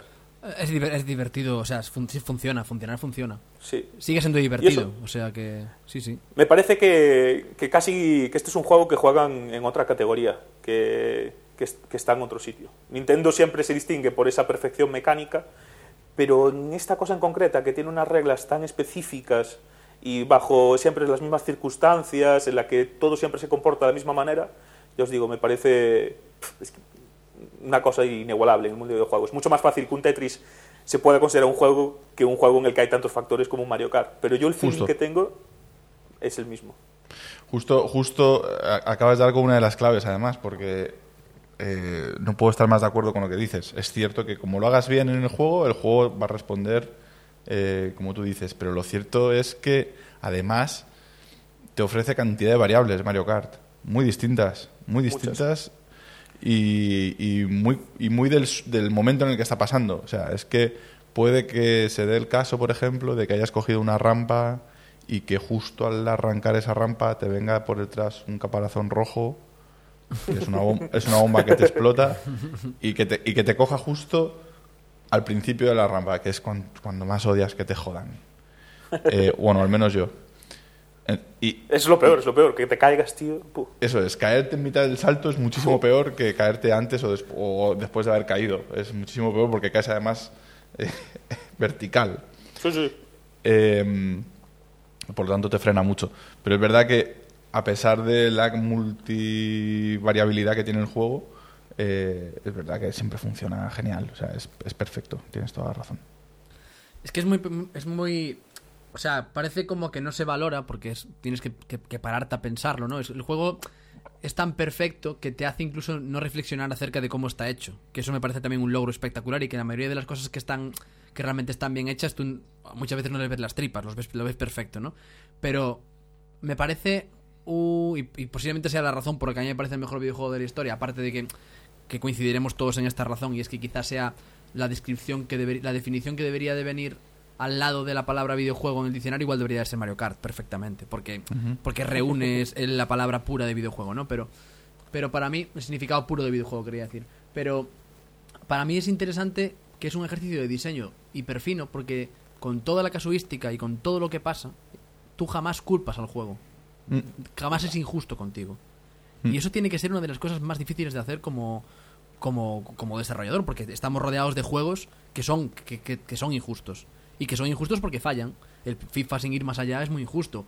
El, el Assassin's Creed, por ejemplo, ¿no? Que es un juego que yo, yo lo he jugado mucho, he disfrutado mucho, pero claro, el parkour pf, eh, salía como salía. Quiero decir, era como... mm, Había cosas súper raras, tío, ridículas, de, de- gateando por la pared, o sea, cosas raras. O sea, aún así que el juego estaba muy bien, pero, pero tú, hay muchos momentos en los que en los que entiendes que está que, que, bueno que, que es el juego y que, que a veces hay fallos. Pero es que el Mario Kart no falla nunca y nunca es injusto contigo. O sea eres- es, si te culpas te culpas a ti. O Sí. incluso culpas a la mala suerte que ya es como algo divino sabes pero no culpas al juego. Y me parece pues eso desde un punto de vista de diseño pues la, la- la pureza absoluta para mí totalmente Además es increíble si tienes en cuenta que el juego está diseñado para ser injusto, con el primero. Eh. Y bueno, con el primero y con los que van detrás, en realidad, porque no te pone igualdad de condiciones. Lo que intenta es igualar la carrera, pero no igualar la suerte de los jugadores ni, ni las condiciones. Porque es por todos conocido que, que el primero le tocan menos cosas que, que al último, que le tocan siempre las mejores. O sea, el es. juego te va reduciendo las posibilidades de que te toquen cosas guays cuanto más delante vayas. Y hay otro detalle para mí con el, con el Mario Kart, que es que eh, es, es como, de alguna manera, yo creo que Nintendo da por hecho, otra vez, o sea, me parece como, como el ajedrez. Un tablero de ajedrez no viene con instrucciones. El Mario Kart no viene, el Mario Kart 8, mm, ¿hay algún tutorial en algún momento? no no no sé. que va que va que a mí me- a mí ya me horrorizan los juegos con tutorial me dan me echan muchísimo para atrás pero este es directo este llegas y, y de hecho tiene ese punto que está muy bien trabajado, también por el histórico que tiene, que es que los posibles trucos que pueda haber en el Mario Kart, como por ejemplo de salir con el turbo, forman parte de la de la ¿cómo se dice? del conocimiento compartido de los jugadores, ¿no? Eso es, eso es, eso es, para eso me refiero. Es que el, el juego, yo creo, obviamente, eh, creo que las instrucciones puedes mirar dentro del juego cómo se hacen los movimientos, pero el juego da por hecho de que ya sabes jugar a Mario Kart porque ya lo habrás jugado quizá en una entrega anterior o en casa de un amigo o donde sea. Pero es que es, es eso, es algo como que, que está ahí, lo que dice eso, o sea, es un conocimiento compartido por los jugadores de, no, no, ¿cómo te vamos a explicar aquí cómo acelerar y que si derrapas durante mm, X tiempo tienes un turbo? Sorry, pero es que eso es, eso es así. O sea, los videojuegos cuando nacieron ya eran así, de esta manera. Entonces, Sí, sí. Es verdad, es verdad que además eh, yo, por ejemplo, que este fue el primer, el primer Mario Kart que jugué. Eh, hostia, me gusta cuando todavía me reconozco como el hombre de la calle. A veces sigo. Eh, este fue el primer Mario Kart que jugué y es bastante intuitivo a pesar de no tener tutoriales. A full, también, a full, a full. ta- también porque vas viendo que alrededor los de tu los, los que compiten contigo van haciendo cosas. Como, ¿por, qué, qué- por qué ese por qué se va saliendo eh, por qué ha salido más rápido que yo en la entrada? Pues algo se podrá hacer. O por qué se va con un rayo lila en ese derrape? Pues por algo será. Eh, o por qué, bueno, ¿por qué ese cabrón me ha tirado una cosa para atrás? Pues de alguna Ah, manera bueno, claro. Sí, sí, sí, sí. Yo eso, de- yo eso, por ejemplo, lo descubrí en el Mario Kart 8, no lo sabía hacer, lo de lanzar para atrás. Mm, y bueno, pues, pues de alguna manera habrá que se podrán lanzar cosas para atrás. Entonces, sí, si eres un poco cuco y un poco así avispadillo y tal, pues va viendo que los demás hacen cosas y dices, pues yo también quiero. De hecho, incluso ese mm, el juego premia al, al listo, al que está cuco. Y, y ahí están los atajos. O sea, en- durante la carrera tú puedes seguir un trazado que es el habitual, de hecho, el que te indica eh, pues el, el mapa chiquitín que tienes abajo a la derecha, te indica un trazado que a priori es el eh, ortodoxo, por así decirlo. Pero en, hay según qué curvas y según qué zonas donde puedes, pues, te metes por una puerta y atraviesas y te, te- pues, pues te ganas una curva o... Siempre por un componente de riesgo, además, que es Siempre, otra cosa que siempre, está como muy bien medida. Que hay un- los atajos suelen ser a lo mejor que para cogerlo hay que hacer un salto que si no lo haces bien te vas a la mierda. Correcto, Eh, sí, sí, sí, sí. Tienes que llevar un objeto a lo mejor, ¿no? En plan, hay atajos que se pueden hacer más de forma artificial, de tienes que llevar un turbo para poder cogerlo, o si Eso no, es. si te metes te vas a frenar y al final vas a perder tiempo en el atajo. Tiene, Eso tienes es. muy bien medido también eso. Sí, sí, muy guay. Y hablabais antes de, de, mm, la justicia en la partida y demás. Y mi- de hecho, un poco mi, mi- mi pensamiento de por qué, o sea, mi opinión de por qué este es el mejor videojuego de la historia, va un poco por ahí, porque creo que es, un, es el juego que más rápido y de manera más, satisfac- más satisfactoria te hace superar la frustración que te genera. Mira, Es pensé decir- que ibas a decir una cosa, pensé que ibas a decir una cosa que me, que me parecía, que de repente me ha venido a la cabeza, macho. Es el juego que más rápido te enseña lo dura que es la vida. en plan, También- esto es la, así es la vida, chico. También lo es, ¿eh? Bueno, es un po- es bastante así, es bastante así, de hecho. Yo me he visto, yo me he visto yendo primero y en línea de meta tirarme una bomba y pasarme seis. es un clásico, tío. Es decir, no puede ser, tío, no puede ser. Pero Pero es. Es, pero es, pero, pero bueno, en, en, en, en este punto, o sea, dado este punto de decir me cago en su puta madre, me he quedado ahí. eh, en la siguiente partida, perfectísimamente, puedes ir el último, te dan un misil, ese misil te convierte en un misil y de ir el, de ir el último en la segunda vuelta Ese ítem es increíble. Claro, claro. Tú te has ventilado a otros cuatro, has pasado por delante y, y de ir el último te pones el segundo en la segunda vuelta eh, y, ya está. Y, rápidamente se te ha olvidado que antes ibas el último y que ibas el último porque han tirado cuatro bombas y cuatro historias y no sé qué y te han dejado el último. Entonces, creo que maneja muy bien ese punto de, bueno, si, si vas por atrás, no te preocupes, que vamos, vamos a darle salseo, porque el juego en realidad todo, todo- O sea, yo creo que Super Mario Kart lo que quiere todo el rato es que haya la mayor cantidad de karts juntos en un espacio reducido. Ahí es, ahí es donde yo, yo creo que está, todo, está pensado para que eso ocurra. De hecho, eh, es el crimen. Cuando tú, cuando tú vas en, en sexta posición, quinta posición, de, de- de tercero a, a octavo, o sea, eso es una caja de sorpresas y nunca sabes lo que puede pasar. Y Es normalmente es súper porque divertido. Esa es la parte más divertida. El que va primero y se escapa, bueno, pues eh, a ver cuánto puedo durar aquí. El que va segundo va persiguiendo. El que va Que aparte, tercero. que aparte cuando vas primero, vas con muchísimo miedo, tío. Sí, sí, sí. Sí. Es, es peor vas, ir vas primero. en plan, me cago en la puta, tío. Va a Sí, sí, joder sí. 100%. Sí, Sí, sí, sí. Eh, lo mejor es ir segundo, Sí, sí. desde mi punto de vista. Es, bueno, pues eh, que vayan jodiendo a aquel. Segundo Yo- cerquita del primero. Segundo cerquita, exacto, aguantando, aguantando, ¿sabes? Es a rebufo todo el rato. Y aparte después existen, hay movimientos, movimientos curiosos que, que son casi como si fuesen... que tienen sentido casi como físico, ¿no? O de, como de la realidad del propio juego, que es que, por ejemplo, el rebufo existe. Hmm. Mm. O sea, se- tú te puedes poner a rebufo de, de un, de un jugador y aprovecharte de esa situación. Hay una especie Se nota de un montón, además. como de que dentro de la parte de la- del juego en sí hay determinadas cosas que puedes aprovechar. Por ejemplo, eh, ahora os iba a preguntar yo, mira, os lo pregunto directamente, os iba a preguntar, os lo pregunto, ¿cuál es vuestro vuestro power up favorito, por ejemplo, del juego? O, sea, o, o el que más os ha sorprendido, o el, que, o el que a lo mejor no es el favorito, pero os divierte mucho. Hmm, buena pregunta, ¿eh? Buena pregunta. Yo me quedo con la concha roja, tío. Es tan, tan claro, tío. Sí, o sea, sí, está sí, tan sí, bien pensado. De. Es que es 100%, o sea, tienes que ser, tienes que hacerlo muy mal para no joder que es al que tienes delante, que es además al que quieres joder. Porque Claro. si vas cuarto no quieres joder al primero, quieres joder al tercero. ¿Sabes? La concha azul está muy guay, pero normalmente si la tiras tú, si eres el que la tira, no llegas a disfrutar visualmente de lo que de lo que ocurre. Claro, claro, claro. Pero es Claro, que la concha roja es perfecta, ¿sabes? O sea, de Sí. hecho, mejor que la concha roja, la triple concha roja. Yo me quedo Sí, con no, eso. triple concha roja está muy bien. Para Una, pa- la para que no... una para atrás, una para adelante. Estoy que explicarlo un poco para los que no hayan jugado. Porque la, la- la concha roja, hay dos, hay dos tipos de conchas. Bueno, son, son de hecho son caparazones de tortuga que funcionan a modo de arma, eh, que son proyectiles básicamente. Entonces hay dos. Está la verde y la roja. La concha verde va rebotando de lado a lado, eh, siempre en línea recta, y si se encuentra con algo en su camino, Lo lo estalla. La concha rojo, la concha roja es un misil eh, con Teledirigidos, sí. Es teledirigido, correcto. sí. Exacto. Es no para de perseguir al bicho hasta que le da.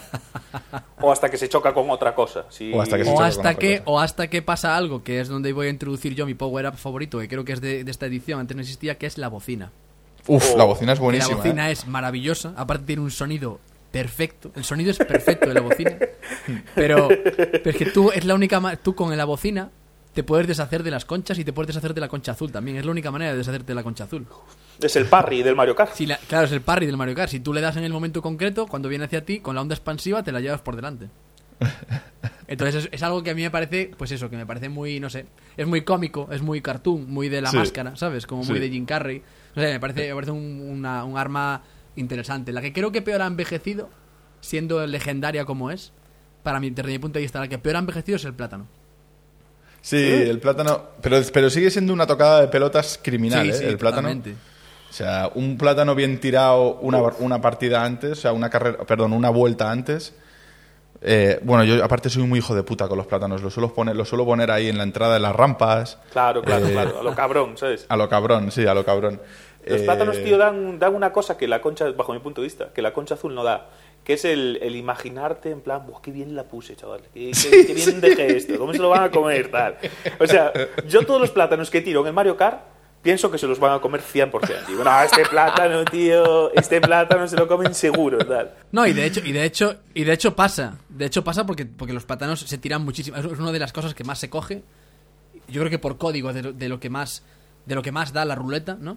Pero, de- pero no hay tantos en la pista. O sea que puede haber muchos, pero van desapareciendo. La gente se los va comiendo. Eso es así. No desaparecen por ellos mismos. O sea, ¿tú crees que solo desaparecen Yo nunca he visto, los yo nunca lo he visto. Fíjate, si desaparecen por ellos mismos está muy bien hecho porque yo jamás, con todas las horas que llevo jugadas de Mario Kart, he visto delante de mis narices desaparecer un plátano. Lo Ya, cual es claro. muy difícil de hacer, ¿eh? Ya, yo tampoco lo he visto. cierto. Tampoco lo he visto. Cierto. Pues yo diría que mi power up preferido, mm, estoy bastante confuso en que la- la- el caparazón rojo es- es muy guay. Eh, o sea, si te salen tres caparazones rojos, Increíble. maravilla. Luego, si te salen tres setas rojas, también mola. Tres setitas rojas que te meten tres buenos punts de velocidad. Sí, sí, sí, totalmente. Eso está guay. Luego hay uno que también me gusta bastante, porque pretendo ser cabrón cuando me sale, que es la estrella que evita que todo el mundo te dé. La estrella... sí, sí. Pero claro, no solamente evitas que todo el mundo te dé, sino que como tú le des a alguien, se va al carrer también. Entonces voy chocándome con todos. Voy, voy el noveno chocándome con todos. Jodiendo al séptimo y al sexto. O sea, Además da un poquito de turbo la estrella, ¿no? Como que vas un pelín Sí. Va más rápido, ¿verdad? claro. Sí, se va más rápido. Sí, sí. Pero luego, sin duda, a mí la cosa que más satisfacción me da dentro del juego como poder, sin ser un power-up, es eh, el poder lila, de los rayos lilas, del derrape larguísimo. Ah, ya, ya. Sí, sí. Eso es lo que más satisfacción me da, porque vienes precedida de haber hecho una curva muy bien hecha.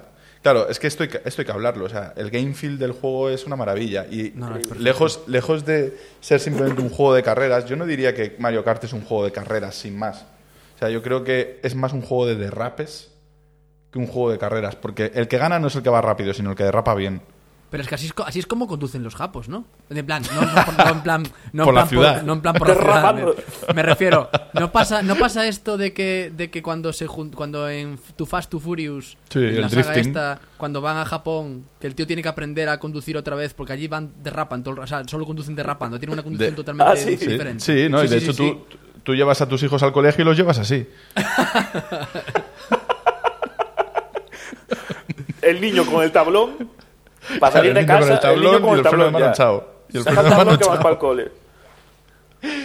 No, pero, pero sí, el drift es muy, muy, muy de Japón, pero sobre todo el, el derrape, sobre todo, más que del drift, que lo es, es del kart.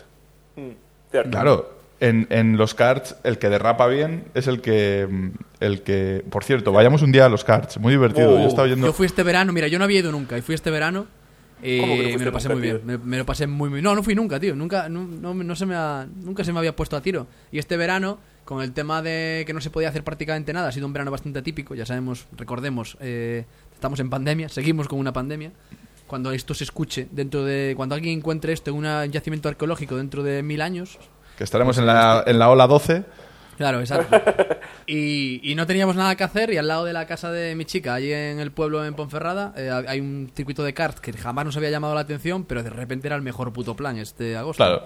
Y allí nos plantamos y fue divertidísimo. Eso sí, eh, hice trompo la- en la primera vuelta. Claro, claro. Trompé en la primera vuelta ya. Sí, es muy guay. Qué guay. y ya le cogí un ¿Cuántos poco de miedo y después tardé unas cuantas vueltas más en volver a, a- a arriesgarme. Sí, sí, pero está muy guay, el kart está muy guay. Yo iría, eh, encantado, totalmente. Sí, sí, sí, podríamos ir un día. Podríamos. Sí, sí.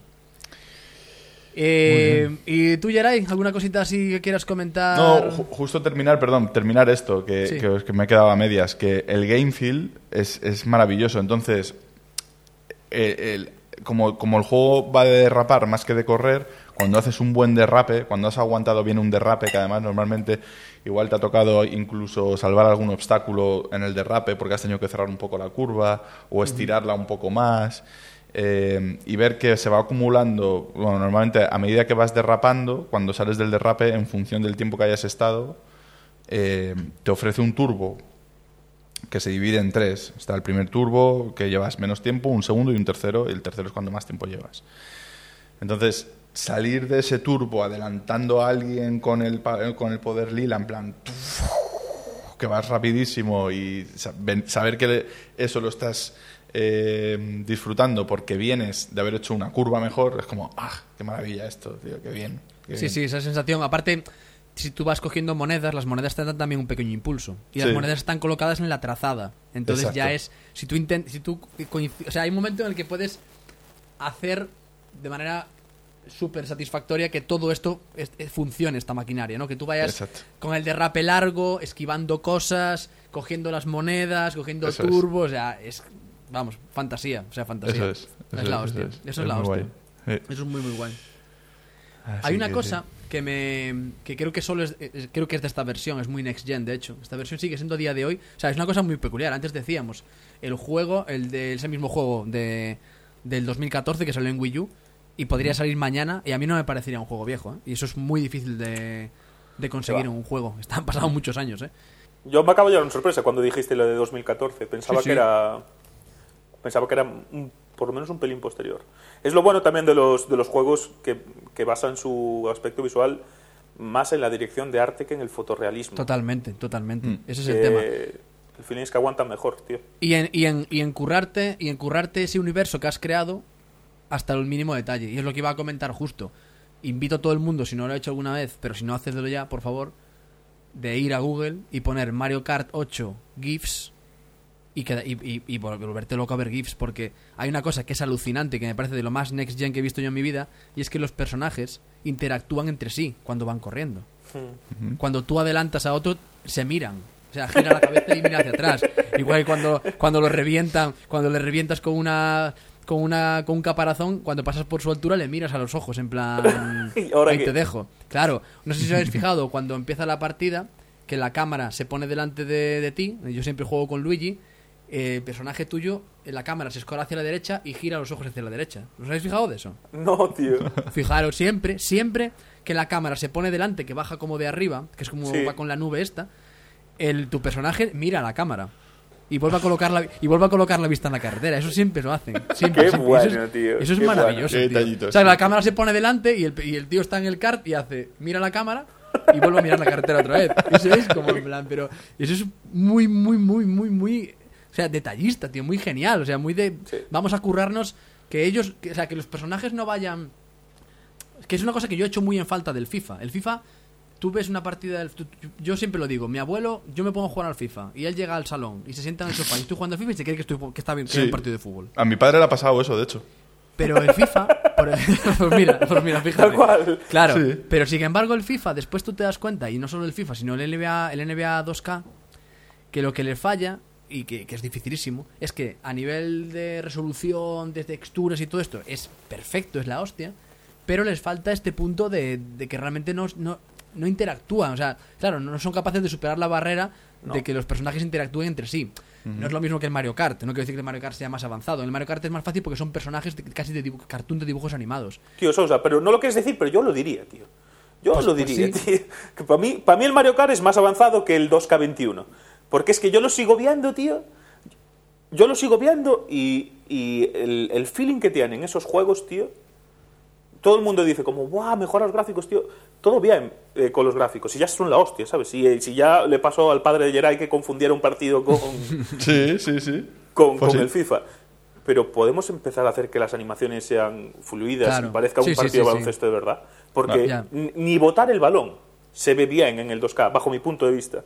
Tú vas, en- cuando estás jugando al 2K, tío, todo el rato es como que, como si las animaciones estuviesen como fragmentadas por partes. Sí, es decir, correcto. hay la animación de botar y después la animación de tirar.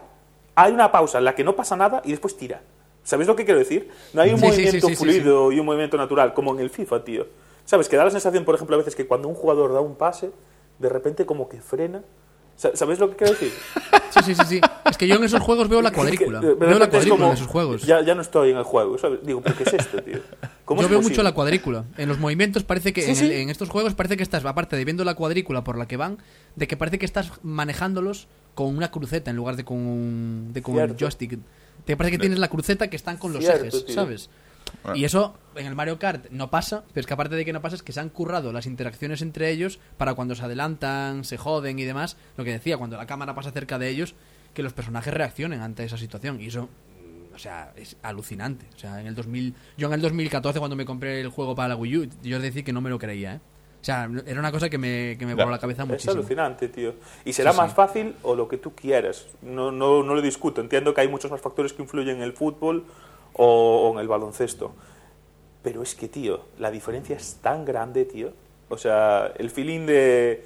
El feeling de ver, incluso con los juegos de carreras tradicionales, ¿eh? yo te prometo que cojo un Gran Turismo y el feeling que tengo jugando a un Mario Kart es que no, no, no es el mismo, tío. O a mí no me parece el mismo en cuanto a la finura de, de cómo se mueve. Siendo los otros un simulador, bueno, a lo mejor el Gran Turismo, no sé si se le puede llamar, creo que sí, ¿no? Pero podríamos decir que es un simulador, ¿no? De, Sí, es un simulador de, conducción. coches. Sí, sí, sí. Me parece menos simulador, tío, y menos, menos realista que, que un Mario Kart a veces. Que digo, Es que el tema, el tema es que sean. El realismo tiene que ir en coherencia con el mundo que han creado, ¿sabes? Ese es el tema. Y el, el- desde el punto de vista de eso, de, de la coherencia interna, el Mario Kart es un 10. O sea, es un 10. O sea, en ese, en ese mundo, si tú pudieses estar allí, todo lo que estás viendo es, es perfecto, es de 10. Sí. Y luego toda la parte que no es coherente es muy guay. muy divertida.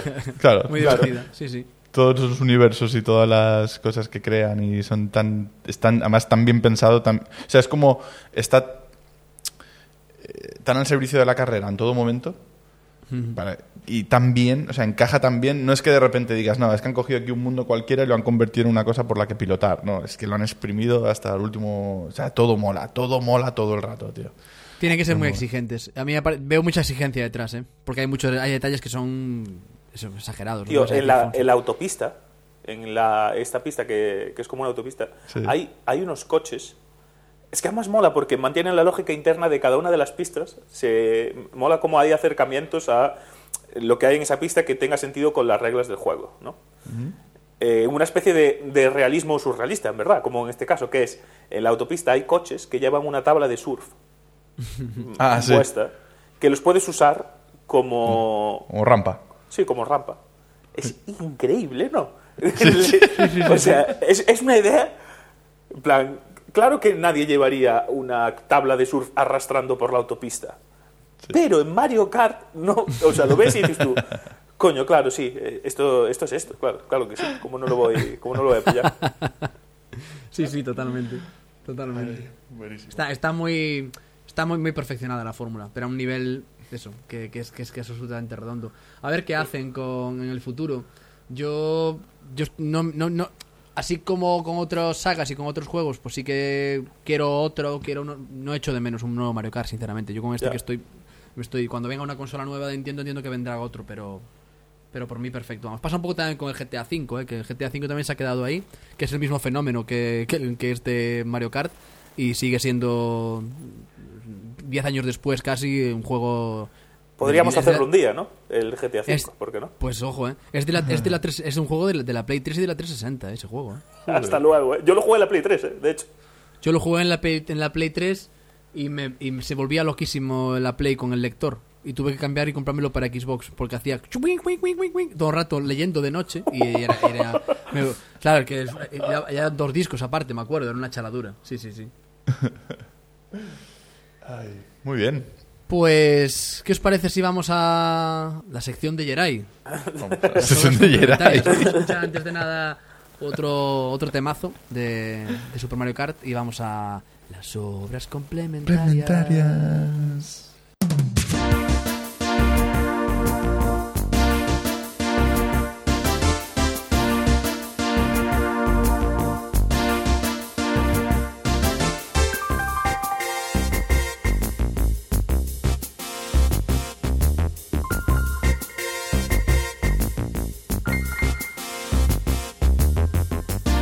Bueno, pues arrancamos con las obras complementarias, esa sección en donde mentes nutridas como las de Fonso y como la de David y un poco reguleras como la mía, eh, nos encargamos de encontrar paralelismos, reflejos, eh, simbiosis, cosas particulares en otras obras que nos recuerdan al videojuego del que hemos hablado.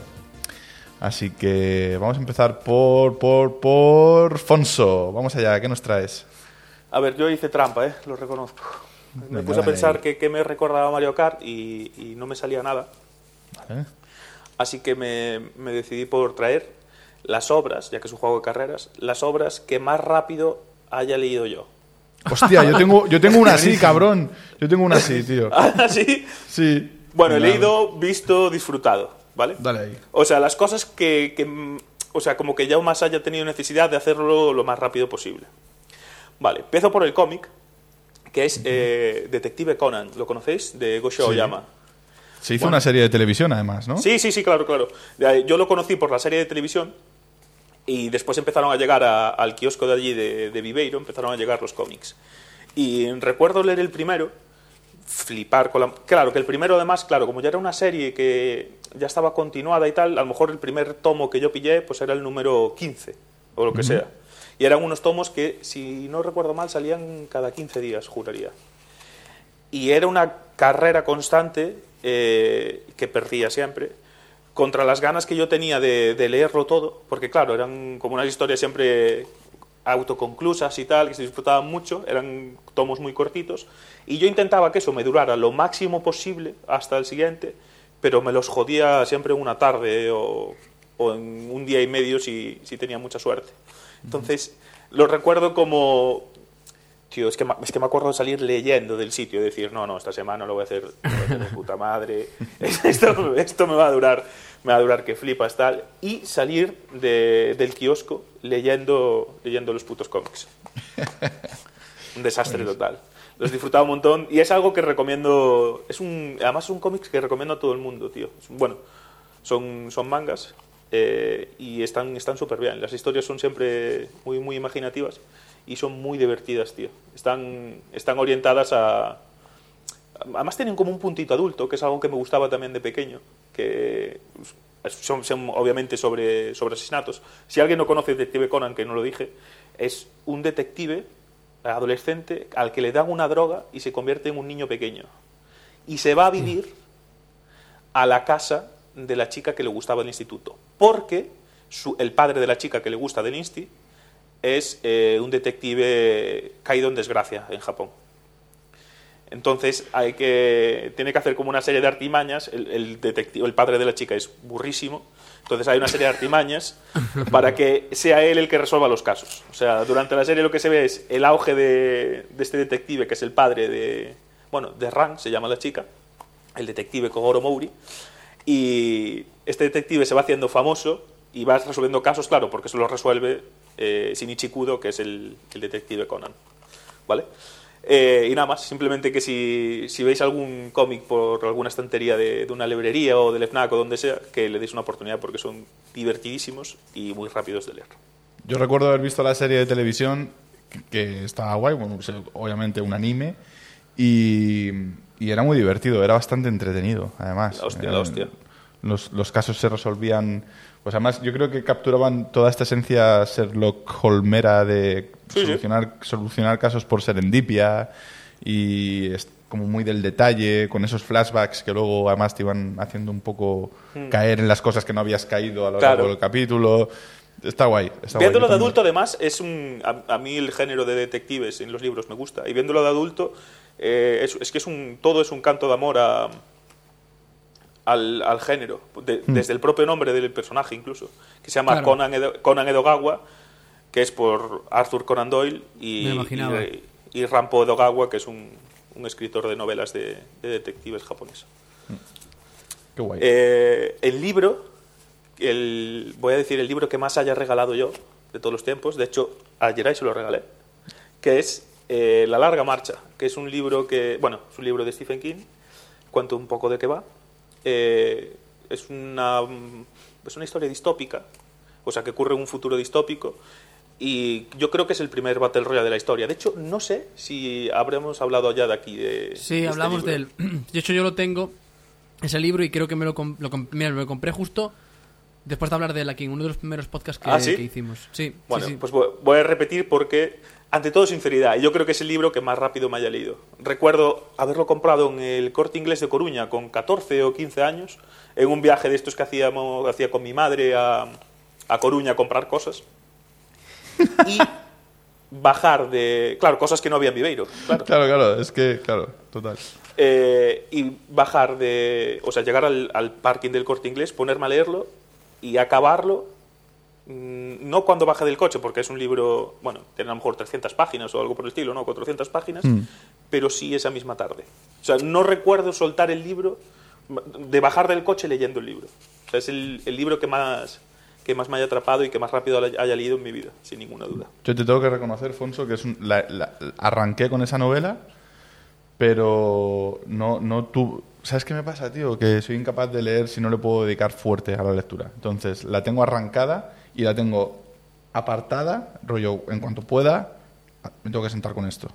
Además, yo Porque- creo que es para leer así, ¿eh? Como, como te lo planteas, porque es, es un libro, mm, que, que, digamos, como si fuese un plano secuencia, ¿no? Que, Sí. que- transcurre, transcurre todo de seguido, no hay ningún, como que no hay, no hay, no hay nada que, que interrumpa la acción, digamos. No, y me, me- me di cuenta además que tenía que ser un poco así porque además se habla mucho de muchos personajes, entonces hay que estar concentrado. O sea, tienes cierta exigencia a la hora de saber Sí. de, quién, de quién te está hablando en todo momento, pero bastante interesante, una premisa muy guay. Es curioso porque, como curiosidad simplemente, que, que este fue uno de los libros que, que Stephen King estrenó como con su seudónimo, Sí. como Richard Bachman.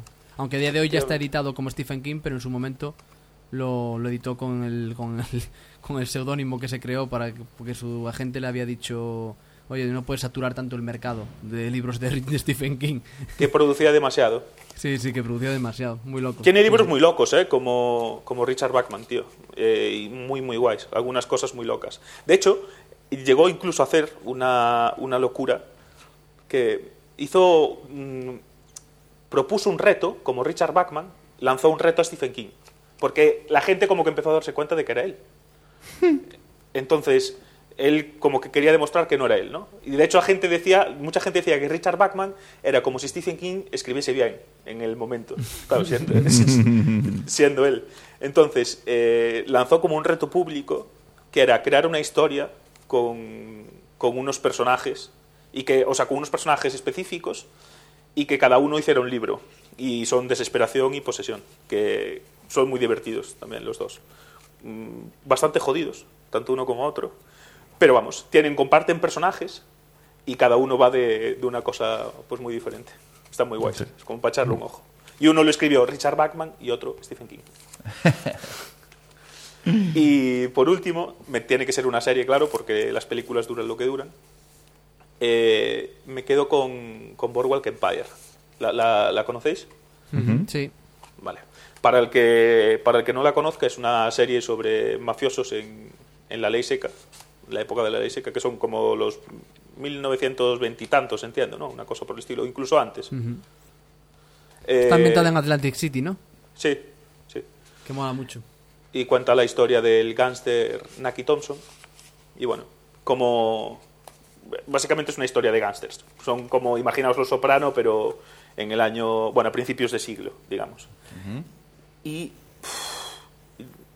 o sea, es una serie que, que la recuerdo de empezar a ver el primer capítulo de la primera temporada a las. Imaginaos, a las 10 de la noche o algo por el estilo. Y acabar la primera temporada a las 11 de la mañana de ese mismo día. Un desquicie, pero total.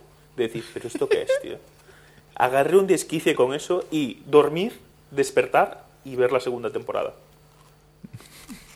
Tal cual. Generó, generó muchísima repercusión. Aparte estaba dirigido el primer capítulo por Scorsese, después estaba... Fue una serie que en su momento... Joder, fue la hostia, fue la Sí, sí, hostia. fue la Y hostia, totalmente. Sigue siendo la, la- la putísima hostia. Es una cosa, es una cosa para Sí. ver. Sí, muy guay. Muy bien, tío. Fantástico. Pues Y a ver qué nos ha traído. esas son a, ver qué, a ver qué nos ha traído David. Yo normalmente vengo, intento sintetizarlo todo porque me parece como que me divierte mucho hacer ese ejercicio intentar sintetizarlo lo máximo posible todo en o a lo mejor en solo una película o en algo así muy muy minimalista, digamos, en, en términos de, de, de- de, como decías tú, de reflejo, ¿no?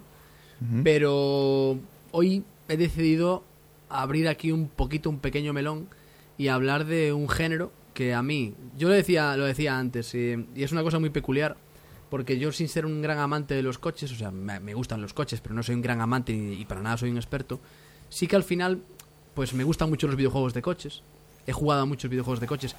Considero que no se me da mal, desde luego se me da mucho mejor que muchos otros géneros, o sea, soy mucho mejor jugando a juegos de coches que a lo mejor jugando a juegos de habilidad, de pelea, por ejemplo, de jefes finales y todo este tema, que, que soy desastroso, a pesar de que le he echado más horas y me, he- me he empeñado más. Y después está una cosa también que me pasa mucho, que me he encontrado con que al final en estos últimos años me he vuelto muy fan, sin haberlo buscado, del género de cinematográfico de películas donde de películas de coches, o donde películas donde los coches son protagonistas. Y traigo un listado de películas que quiero comentar y quiero que también si vosotros las habéis visto pues las comentemos o me digáis qué os, qué os parece porque creo que aparte son películas que que o conectas o no conectas son muy polarizantes sabes Eh, entonces bueno vamos a verlos un poco y después traigo una película de coches que quiero reivindicar fuertemente muy fuertemente del 2008 pero vamos a empezar primero por el listado la primera que tengo es Rush de Ron Howard no sé si la conocéis No. No. es la historia. Es un pe- posiblemente de las que voy a decir, no sé si sea posiblemente la que más me guste a mí de todas las que voy a decir. ¿eh? Es una película que cuenta la historia de la rivalidad histórica entre Nicky Lauda y James Hunt. Los dos corredores eh, emblemáticos que Nicky Lauda, de hecho, durante cuenta cómo él se quemó, se ardió su coche y estuvo a punto de morir eh, en mitad de una competición. Era, tiene una rivalidad muy fuerte, pero una rivalidad muy fuerte de estas que aparte el uno no podía estar sin el otro. Era como que estaban eran rivales absolutos pero el- eh, la asistencia del uno le daba eh, sentido a la asistencia del otro y a la carrera y a la ambición del otro y es una película de Ron Howard finísima muy bien ambientada hecha con muchísimo gusto eh, está documentada todos los circuitos y toda la época está muy bien documentado sale en Montmeló y salen los guardias civiles vestidos en Montmeló de los 70 Joder. la publicidad de Hostia. Marlboro la publicidad de Mac toda, toda la publicidad de la época espectacular porque van por cada circuito del mundo y te van contando una historia en cada circuito y, y es- cada vez es una época distinta, ¿no? Y es la hostia, o sea, es brutal, es brutal. Pero- Ya lo recomiendo muchísimo esa película, es divertidísima. Es Una película, David, ¿de cuándo es esta película? 2013. Ah, igual sí la vi. Es la que es la que mm, protagoniza este actor franco español, o sea, perdón, Sí, germano sí, correcto. Sí, sí, sí, sí. que no Eh, recuerdo ¿cómo cómo, se se, llama? llama? ahora. Sí, espera, ¿El de Malditos Bastardos? Ah, yo sí la vi, sí, bastante entretenida, o sea, Sí, sí, un, sí. un un easy watching bien hecho. Sí, totalmente. Es Sí. Daniel Brühl. Eso es, Daniel en el Brühl. Exacto. Pues la recomiendo Eh. muchísimo esta, esta película. A mí me gusta mucho. Hay otra parecida del año pasado que es Ford vs Ferrari. No sé si la habéis visto, la de James Mangold. Que No. es la No, de. tampoco la vi. Es la de la historia de cómo Ford se intentó sumar a la Fórmula. Bueno, a las carreras, no a la Fórmula 1. Para intentar competir contra Ferrari y también a eso, a nivel de, de constructores en el, en el mundo, pues arrebatarle buena parte de su. Bueno, intentar, que Ferrari no fuese el número uno en todo en el mundo, porque en un momento en el que estaba copándolo todo. Y est- está muy bien, esta película está muy, muy bien, la recomiendo. Después hay una película que se llama Baby Driver, que no sé si la conocéis, de Edward Wright, del director de Scott Pilgrim. Que es Yo me la, película de- vi, me la vi hace una semana. yo igual, porque la iban a quitar, la iban a quitar de, de Prime y me ponía, esta película le quedan ocho días en alquiler en Prime. Y dije, pa'lante, y me la vi. Y está muy bien, vale la pena. Es una película donde la música tiene muchísima importancia y son es un tío, un chaval que conduce para gente que bandas que atracan bancos y él se encarga de conducir. Y la música es importantísima y la grabación, con lo que, bueno, toda la parte sonora y tal, está, está muy muy bien. Aparte es el director de Scott Pilgrim y la música tiene mucha importancia también. De hecho, yo creo que está planteada como un musical con coches, tío. O Sí, es el feeling sí, sí, que, sí, yo, que yo tuve. Totalmente, totalmente. Es así. Qué guay. Después está Drive, una, una de las películas que más ha cambiado eh, la manera de hacer cine de acción en los últimos años. Y Brutal. que es una referencia brutal. de- Este es 2011 ya. 10 años tiene Drive, ojito. Hostia. Después está Nightcrawler, que yo se la dejé a Afonso. Una película que me flipa, de Dan Gilroy. Espectacular. Con Jake Gyllenhaal. Muchísimas brutal. gracias, eh. Brutal esa película. Es, o sea, brutal. Espectacular. Lo que te cuenta de el negocio del, de la muerte, ¿no? De, de- de los medios de comunicación, de la exclusiva, del drama, de la carnicería, de hacer ahí. Uf, es brutal, brutal. Yo en su día la vi porque me la recomendaste tú. Y porque aparte tú tienes un fetiche con Jake Gyllenhaal. Y- Totalmente. Y, sí, sí, sí. y- y me gustó mucho. Es una película que me gustó mucho. Es mí es buenísimo. un 10. Para mí es un 10 de película. Ajá. La siguiente es Dead Proof de Tarantino. Hombre. La película de coches de Tarantino. Que creo que siendo La lo película que de es- coches y piernas. De coches y Sí, sí, piernas. sí, sí, sí. Totalmente. Esa escena en la que se le va la, en la que le, le tiene el accidente que choca con las chicas y la pierna de la, de la actriz que es la hija de Sidney Poitier, del actor este y director ¿Ah, sí? mitiquísimo. Sí, es la, hija, es la hija de él. En cuanto yo lo descubrí hace poco y es que son iguales físicamente, o sea, es que son tienen la misma cara, de hecho. Con Carl Russell volviendo ahí a Carl Russell la primera línea, o sea, una película película de coche asesino de género un poco serie B, brutal, o sea, absolutamente brutal. Eh, un segundito aquí, de- Sousa. Un Sí. segundito, porque mm, recomiendo el que no lo haya escuchado que escuche el Todopoderosos de Tarantino. Sí, efectivamente. Que se habla de, de Death Proof. Bueno, que Vigalondo habla de. Vigalondo, exacto. Sí. Vigalondo habla de Death Proof como una película de viajes en el tiempo. Y es una de las cosas. Efectivamente. Y la más manera en la que lo se plantea. hayan sí, hecho- sí, correcto. Y la manera en la que lo plantea me da exactamente igual que sea verdad o no. Yo me quiero creer esa mierda. Mola Lo- me lo quiero creer. tío. Sí, sí, es brutal, brutal. La siguiente es una cosa que sí que seguramente en una película que no vais a conocer, pero que es muy peculiar. Se llama Dead Race. No. Es una película, la original es del 1975 y es una película eh, en la que sale un montón de... Es una, son- es una película cuya premisa es muy peculiar. Se trata, Dead Race es una carrera por los Estados Unidos, rollo, los autos locos, cruzando Estados Unidos, en la que, en la que mm, gana no el que llegue antes, sino el que mate más gente por el camino. Buenísima, ¿eh? Es brutal, brutal. ¿Pero te refieres a peatones o otros, otros...? a peatones y tienen distinto tipo de puntuación. Si matas a una persona mayor, puntúa menos, por ejemplo. Que si ¿What? matas a un niño. Sí, sí, sí, sí, loquísima. Es divertidísima esta película. Porque aparte pasan cosas muy locas. Eh. Vale, la gente va con coches, con pinchos, con ser, con sierras, con. Bueno, una cosa loquísima. Y pasan cosas como, por ejemplo, eh, la- los viejos que están en los, en los geriátricos salen a la carretera para que los maten. Se ponen en mitad de la carretera con la, con la silla de ruedas. Sí, sí, sí, sí. Y la película está protagonizada por David Carradine, que hace un personaje muy guay, que de hace de un piloto que es que que tú no sabes quién es, es un piloto como el, un piloto negro que lleva la cara tapada y que es enigmático porque nadie sabe quién está detrás de ese piloto, quién va dentro de ese traje, y es una de las primeras películas que hizo Sylvester Stallone. Joder. Y la peli, la, la- la peli original dio, dio lugar a una saga. Hasta nuestros días han venido haciendo películas de Dead Race. Y las últimas han estado protagonizadas por Jason Statham y, dirigidas por Paul W.S. Anderson. Y hay Dead Race 2000 y Dead o sea, podéis buscarlas. Yo las últimas no las he visto porque ya me parece una chaladura, pero la original la recomiendo un montón, ¿vale? Vale, habrá que verla. Y llegados a este punto, la peli que quiero reivindicar, y aquí a lo mejor hay un poquito de salseo, es una peli de las hermanas Wachowski, de Lana y de Lily Wachowski, que es Speed Racer, del 2008, que es Mario Kart, hecho película. Una película divertidísima, que en su momento fue repudiada porque fue la primera película que hicieron después de, de la trilogía de Matrix. Y claro, nadie entendió nada. Nadie entendió que hiciesen un Spy Kids de coches. Es una película de género infantil, casi, si la quieres ver, sobre todo de look. Técnicamente es espectacular, es brutal, ¿eh? Y tiene un reparto muy bueno. Está protagonizada por Emil, Emil Hirsch, que es el protagonista de Hacia Rutas Salvajes, peliculón, de Sean. Penn. Después está Matthew, Matthew Fox, que hace de Corredor X, que es Jack en Perdidos. El actor de Jack en Perdidos. Mm. Ese, ese personaje de Corredor X es un homenaje al personaje de David Carradine en Dead, en Dead Race, en la película que comentamos antes. Y después está Christina Ricci, está Susan, Susan Sarandon, está John Goodman. Es una película que para mí es un 10 porque es divertidísima, es divertimento puro. Y a mí, sinceramente, yo creo que cuando, que cuando se estrenó, que fue un fracaso total, ¿eh? no recuperó nada de lo, ni siquiera la inversión, porque es una peli muy cara, es una peli pues muy heavy en, en términos de, de postproducción y de puesta en escena. La peli, eh, yo creo que nadie entendió que hiciesen una película infantil después de Matrix, pero es que también creo que era lo mejor que podían hacer, sinceramente. O sea, salirse completamente de- de- del registro e intentar irse a otro lado. Y a mí es una peli que quiero reivindicar porque me parece un 10. Y es el Estoy- Mario Kart. Estoy viendo aquí que además Speed Racer es, bueno, que se hizo- es una película de un, de un, de una- de un anime. Correcto, O sea, es- correcto. Esto Sí, es una sí, sí. serie japonesa. Correcto. Bastante interesante también el universo este. Me recuerda bastante a, a el dibujo de Comando G. Ese tipo de gráfica con esos Sí, sí, sí, cascos. sí. Eh, sí, echadle un vistazo porque tiene buena pinta. Hostia, has venido aquí a reivindicar fuerte, ¿eh? Yo os la recomiendo, vamos, mirárosla por favor, porque yo creo que, que nos va a decepcionar. ¿eh? Ok, bueno, pues habrá que verla. Vale, pues ¿qué? ¿Cuento yo o qué? ¿Y tú qué? Dale. Vale, yo traigo. Traigo.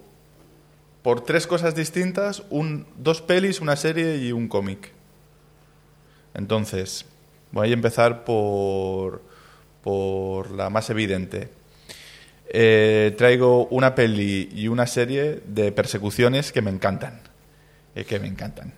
En concreto, una en particular que es Atrápame si puedes, de Steven Spielberg. Maravilloso. Ah, me encanta, o sea, sobre todo porque además creo que es muy Mario Kart en tanto en cuanto tú vas persiguiendo a gente en diferentes cosas, o sea, en diferentes sitios, perdón. Los persigues de una manera, los persigues aquí, los persigues por allá, los persigues por...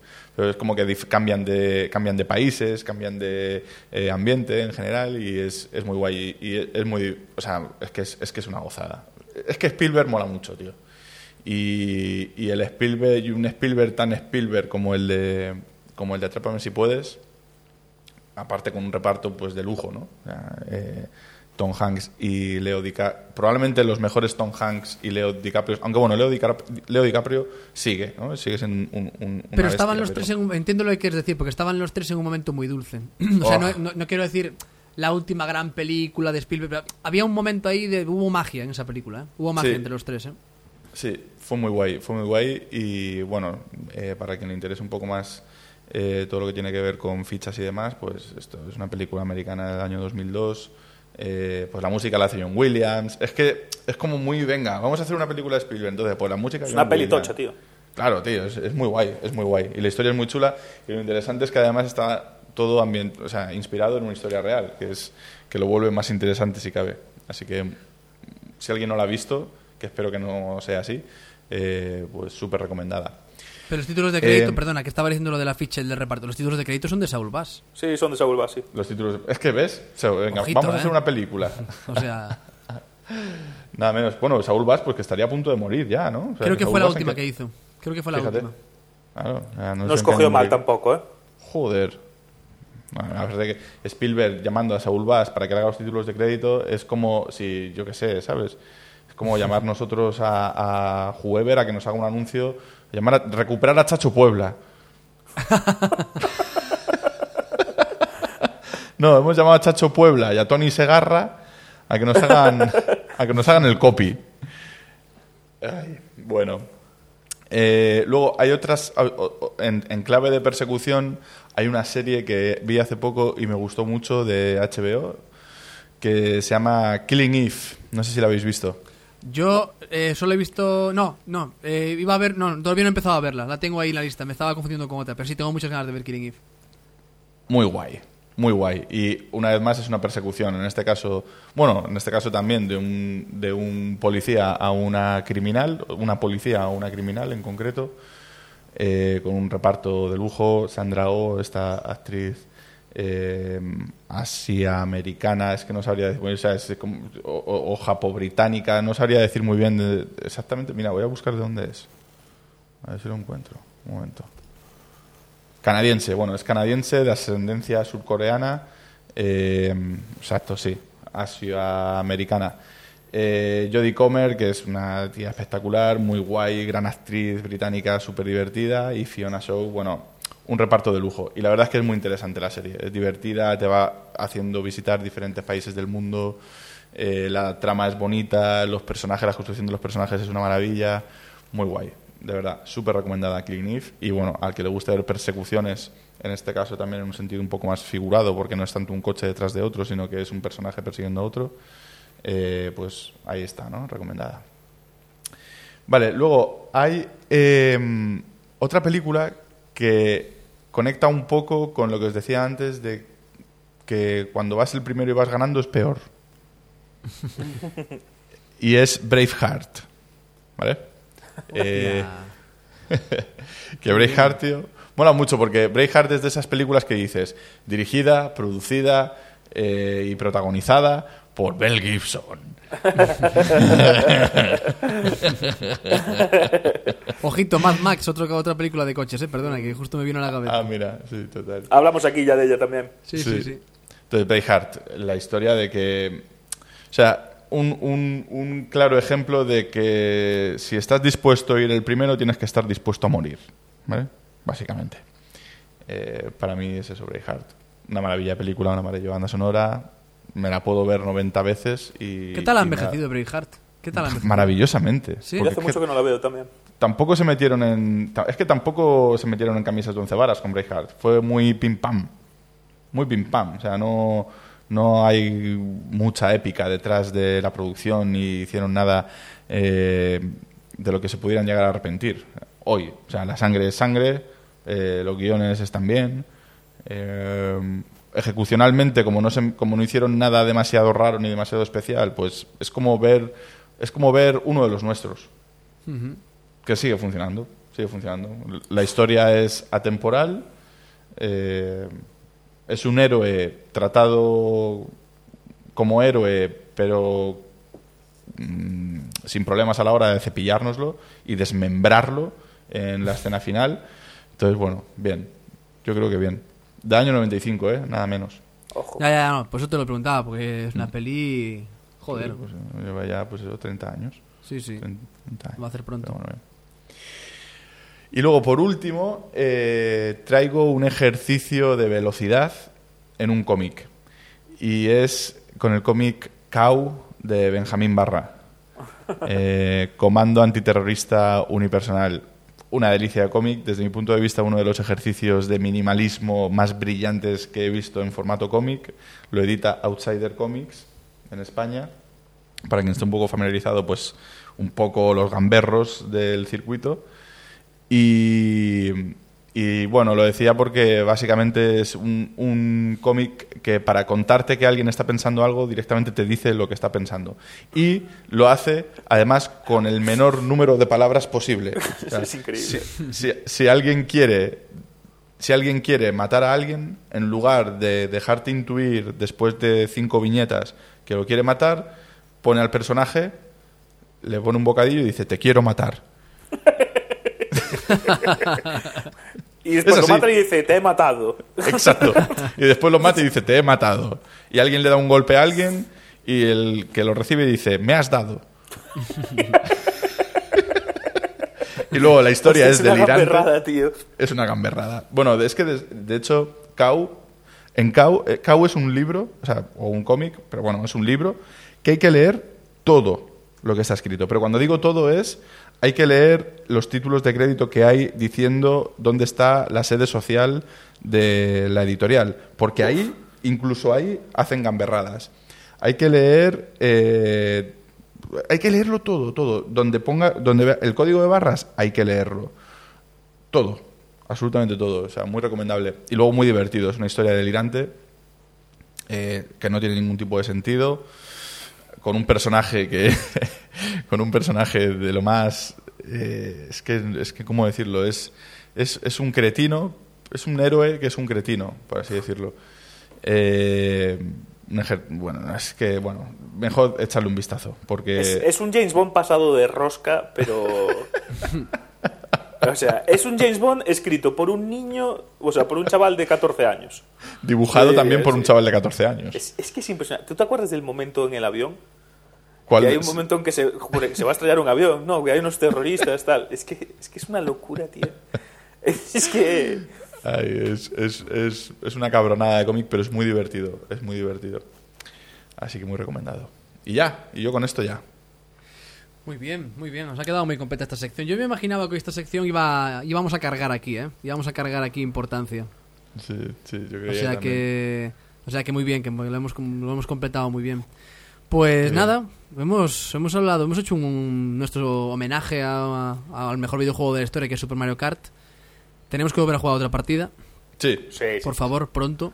Sí. Y os invitamos a que veáis nuestra partida en nuestro Instagram, que vamos a hacer una promo con, con, los- con algunas de las partes de, de esa partida que os hablamos hace, que hicimos hace un par de semanas, con los mejores momentos, con los highlights Con los de Jerai ganándonos a todos. El cabrón. y, y nada, os invitamos a que paséis por allí, por nuestro Instagram, el mejor videojuego de la historia, y después nos podéis encontrar en todas las plataformas que hay de podcast de, en streaming. Ya estamos en hasta últimamente estamos en Podimo, estábamos en Spotify, estábamos en eBooks, estábamos en Cashbox, estábamos en iTunes, en, Apple Podcast ahora, y ahora también estamos en Podimo. Estamos incluso en algunas que ya no se usan.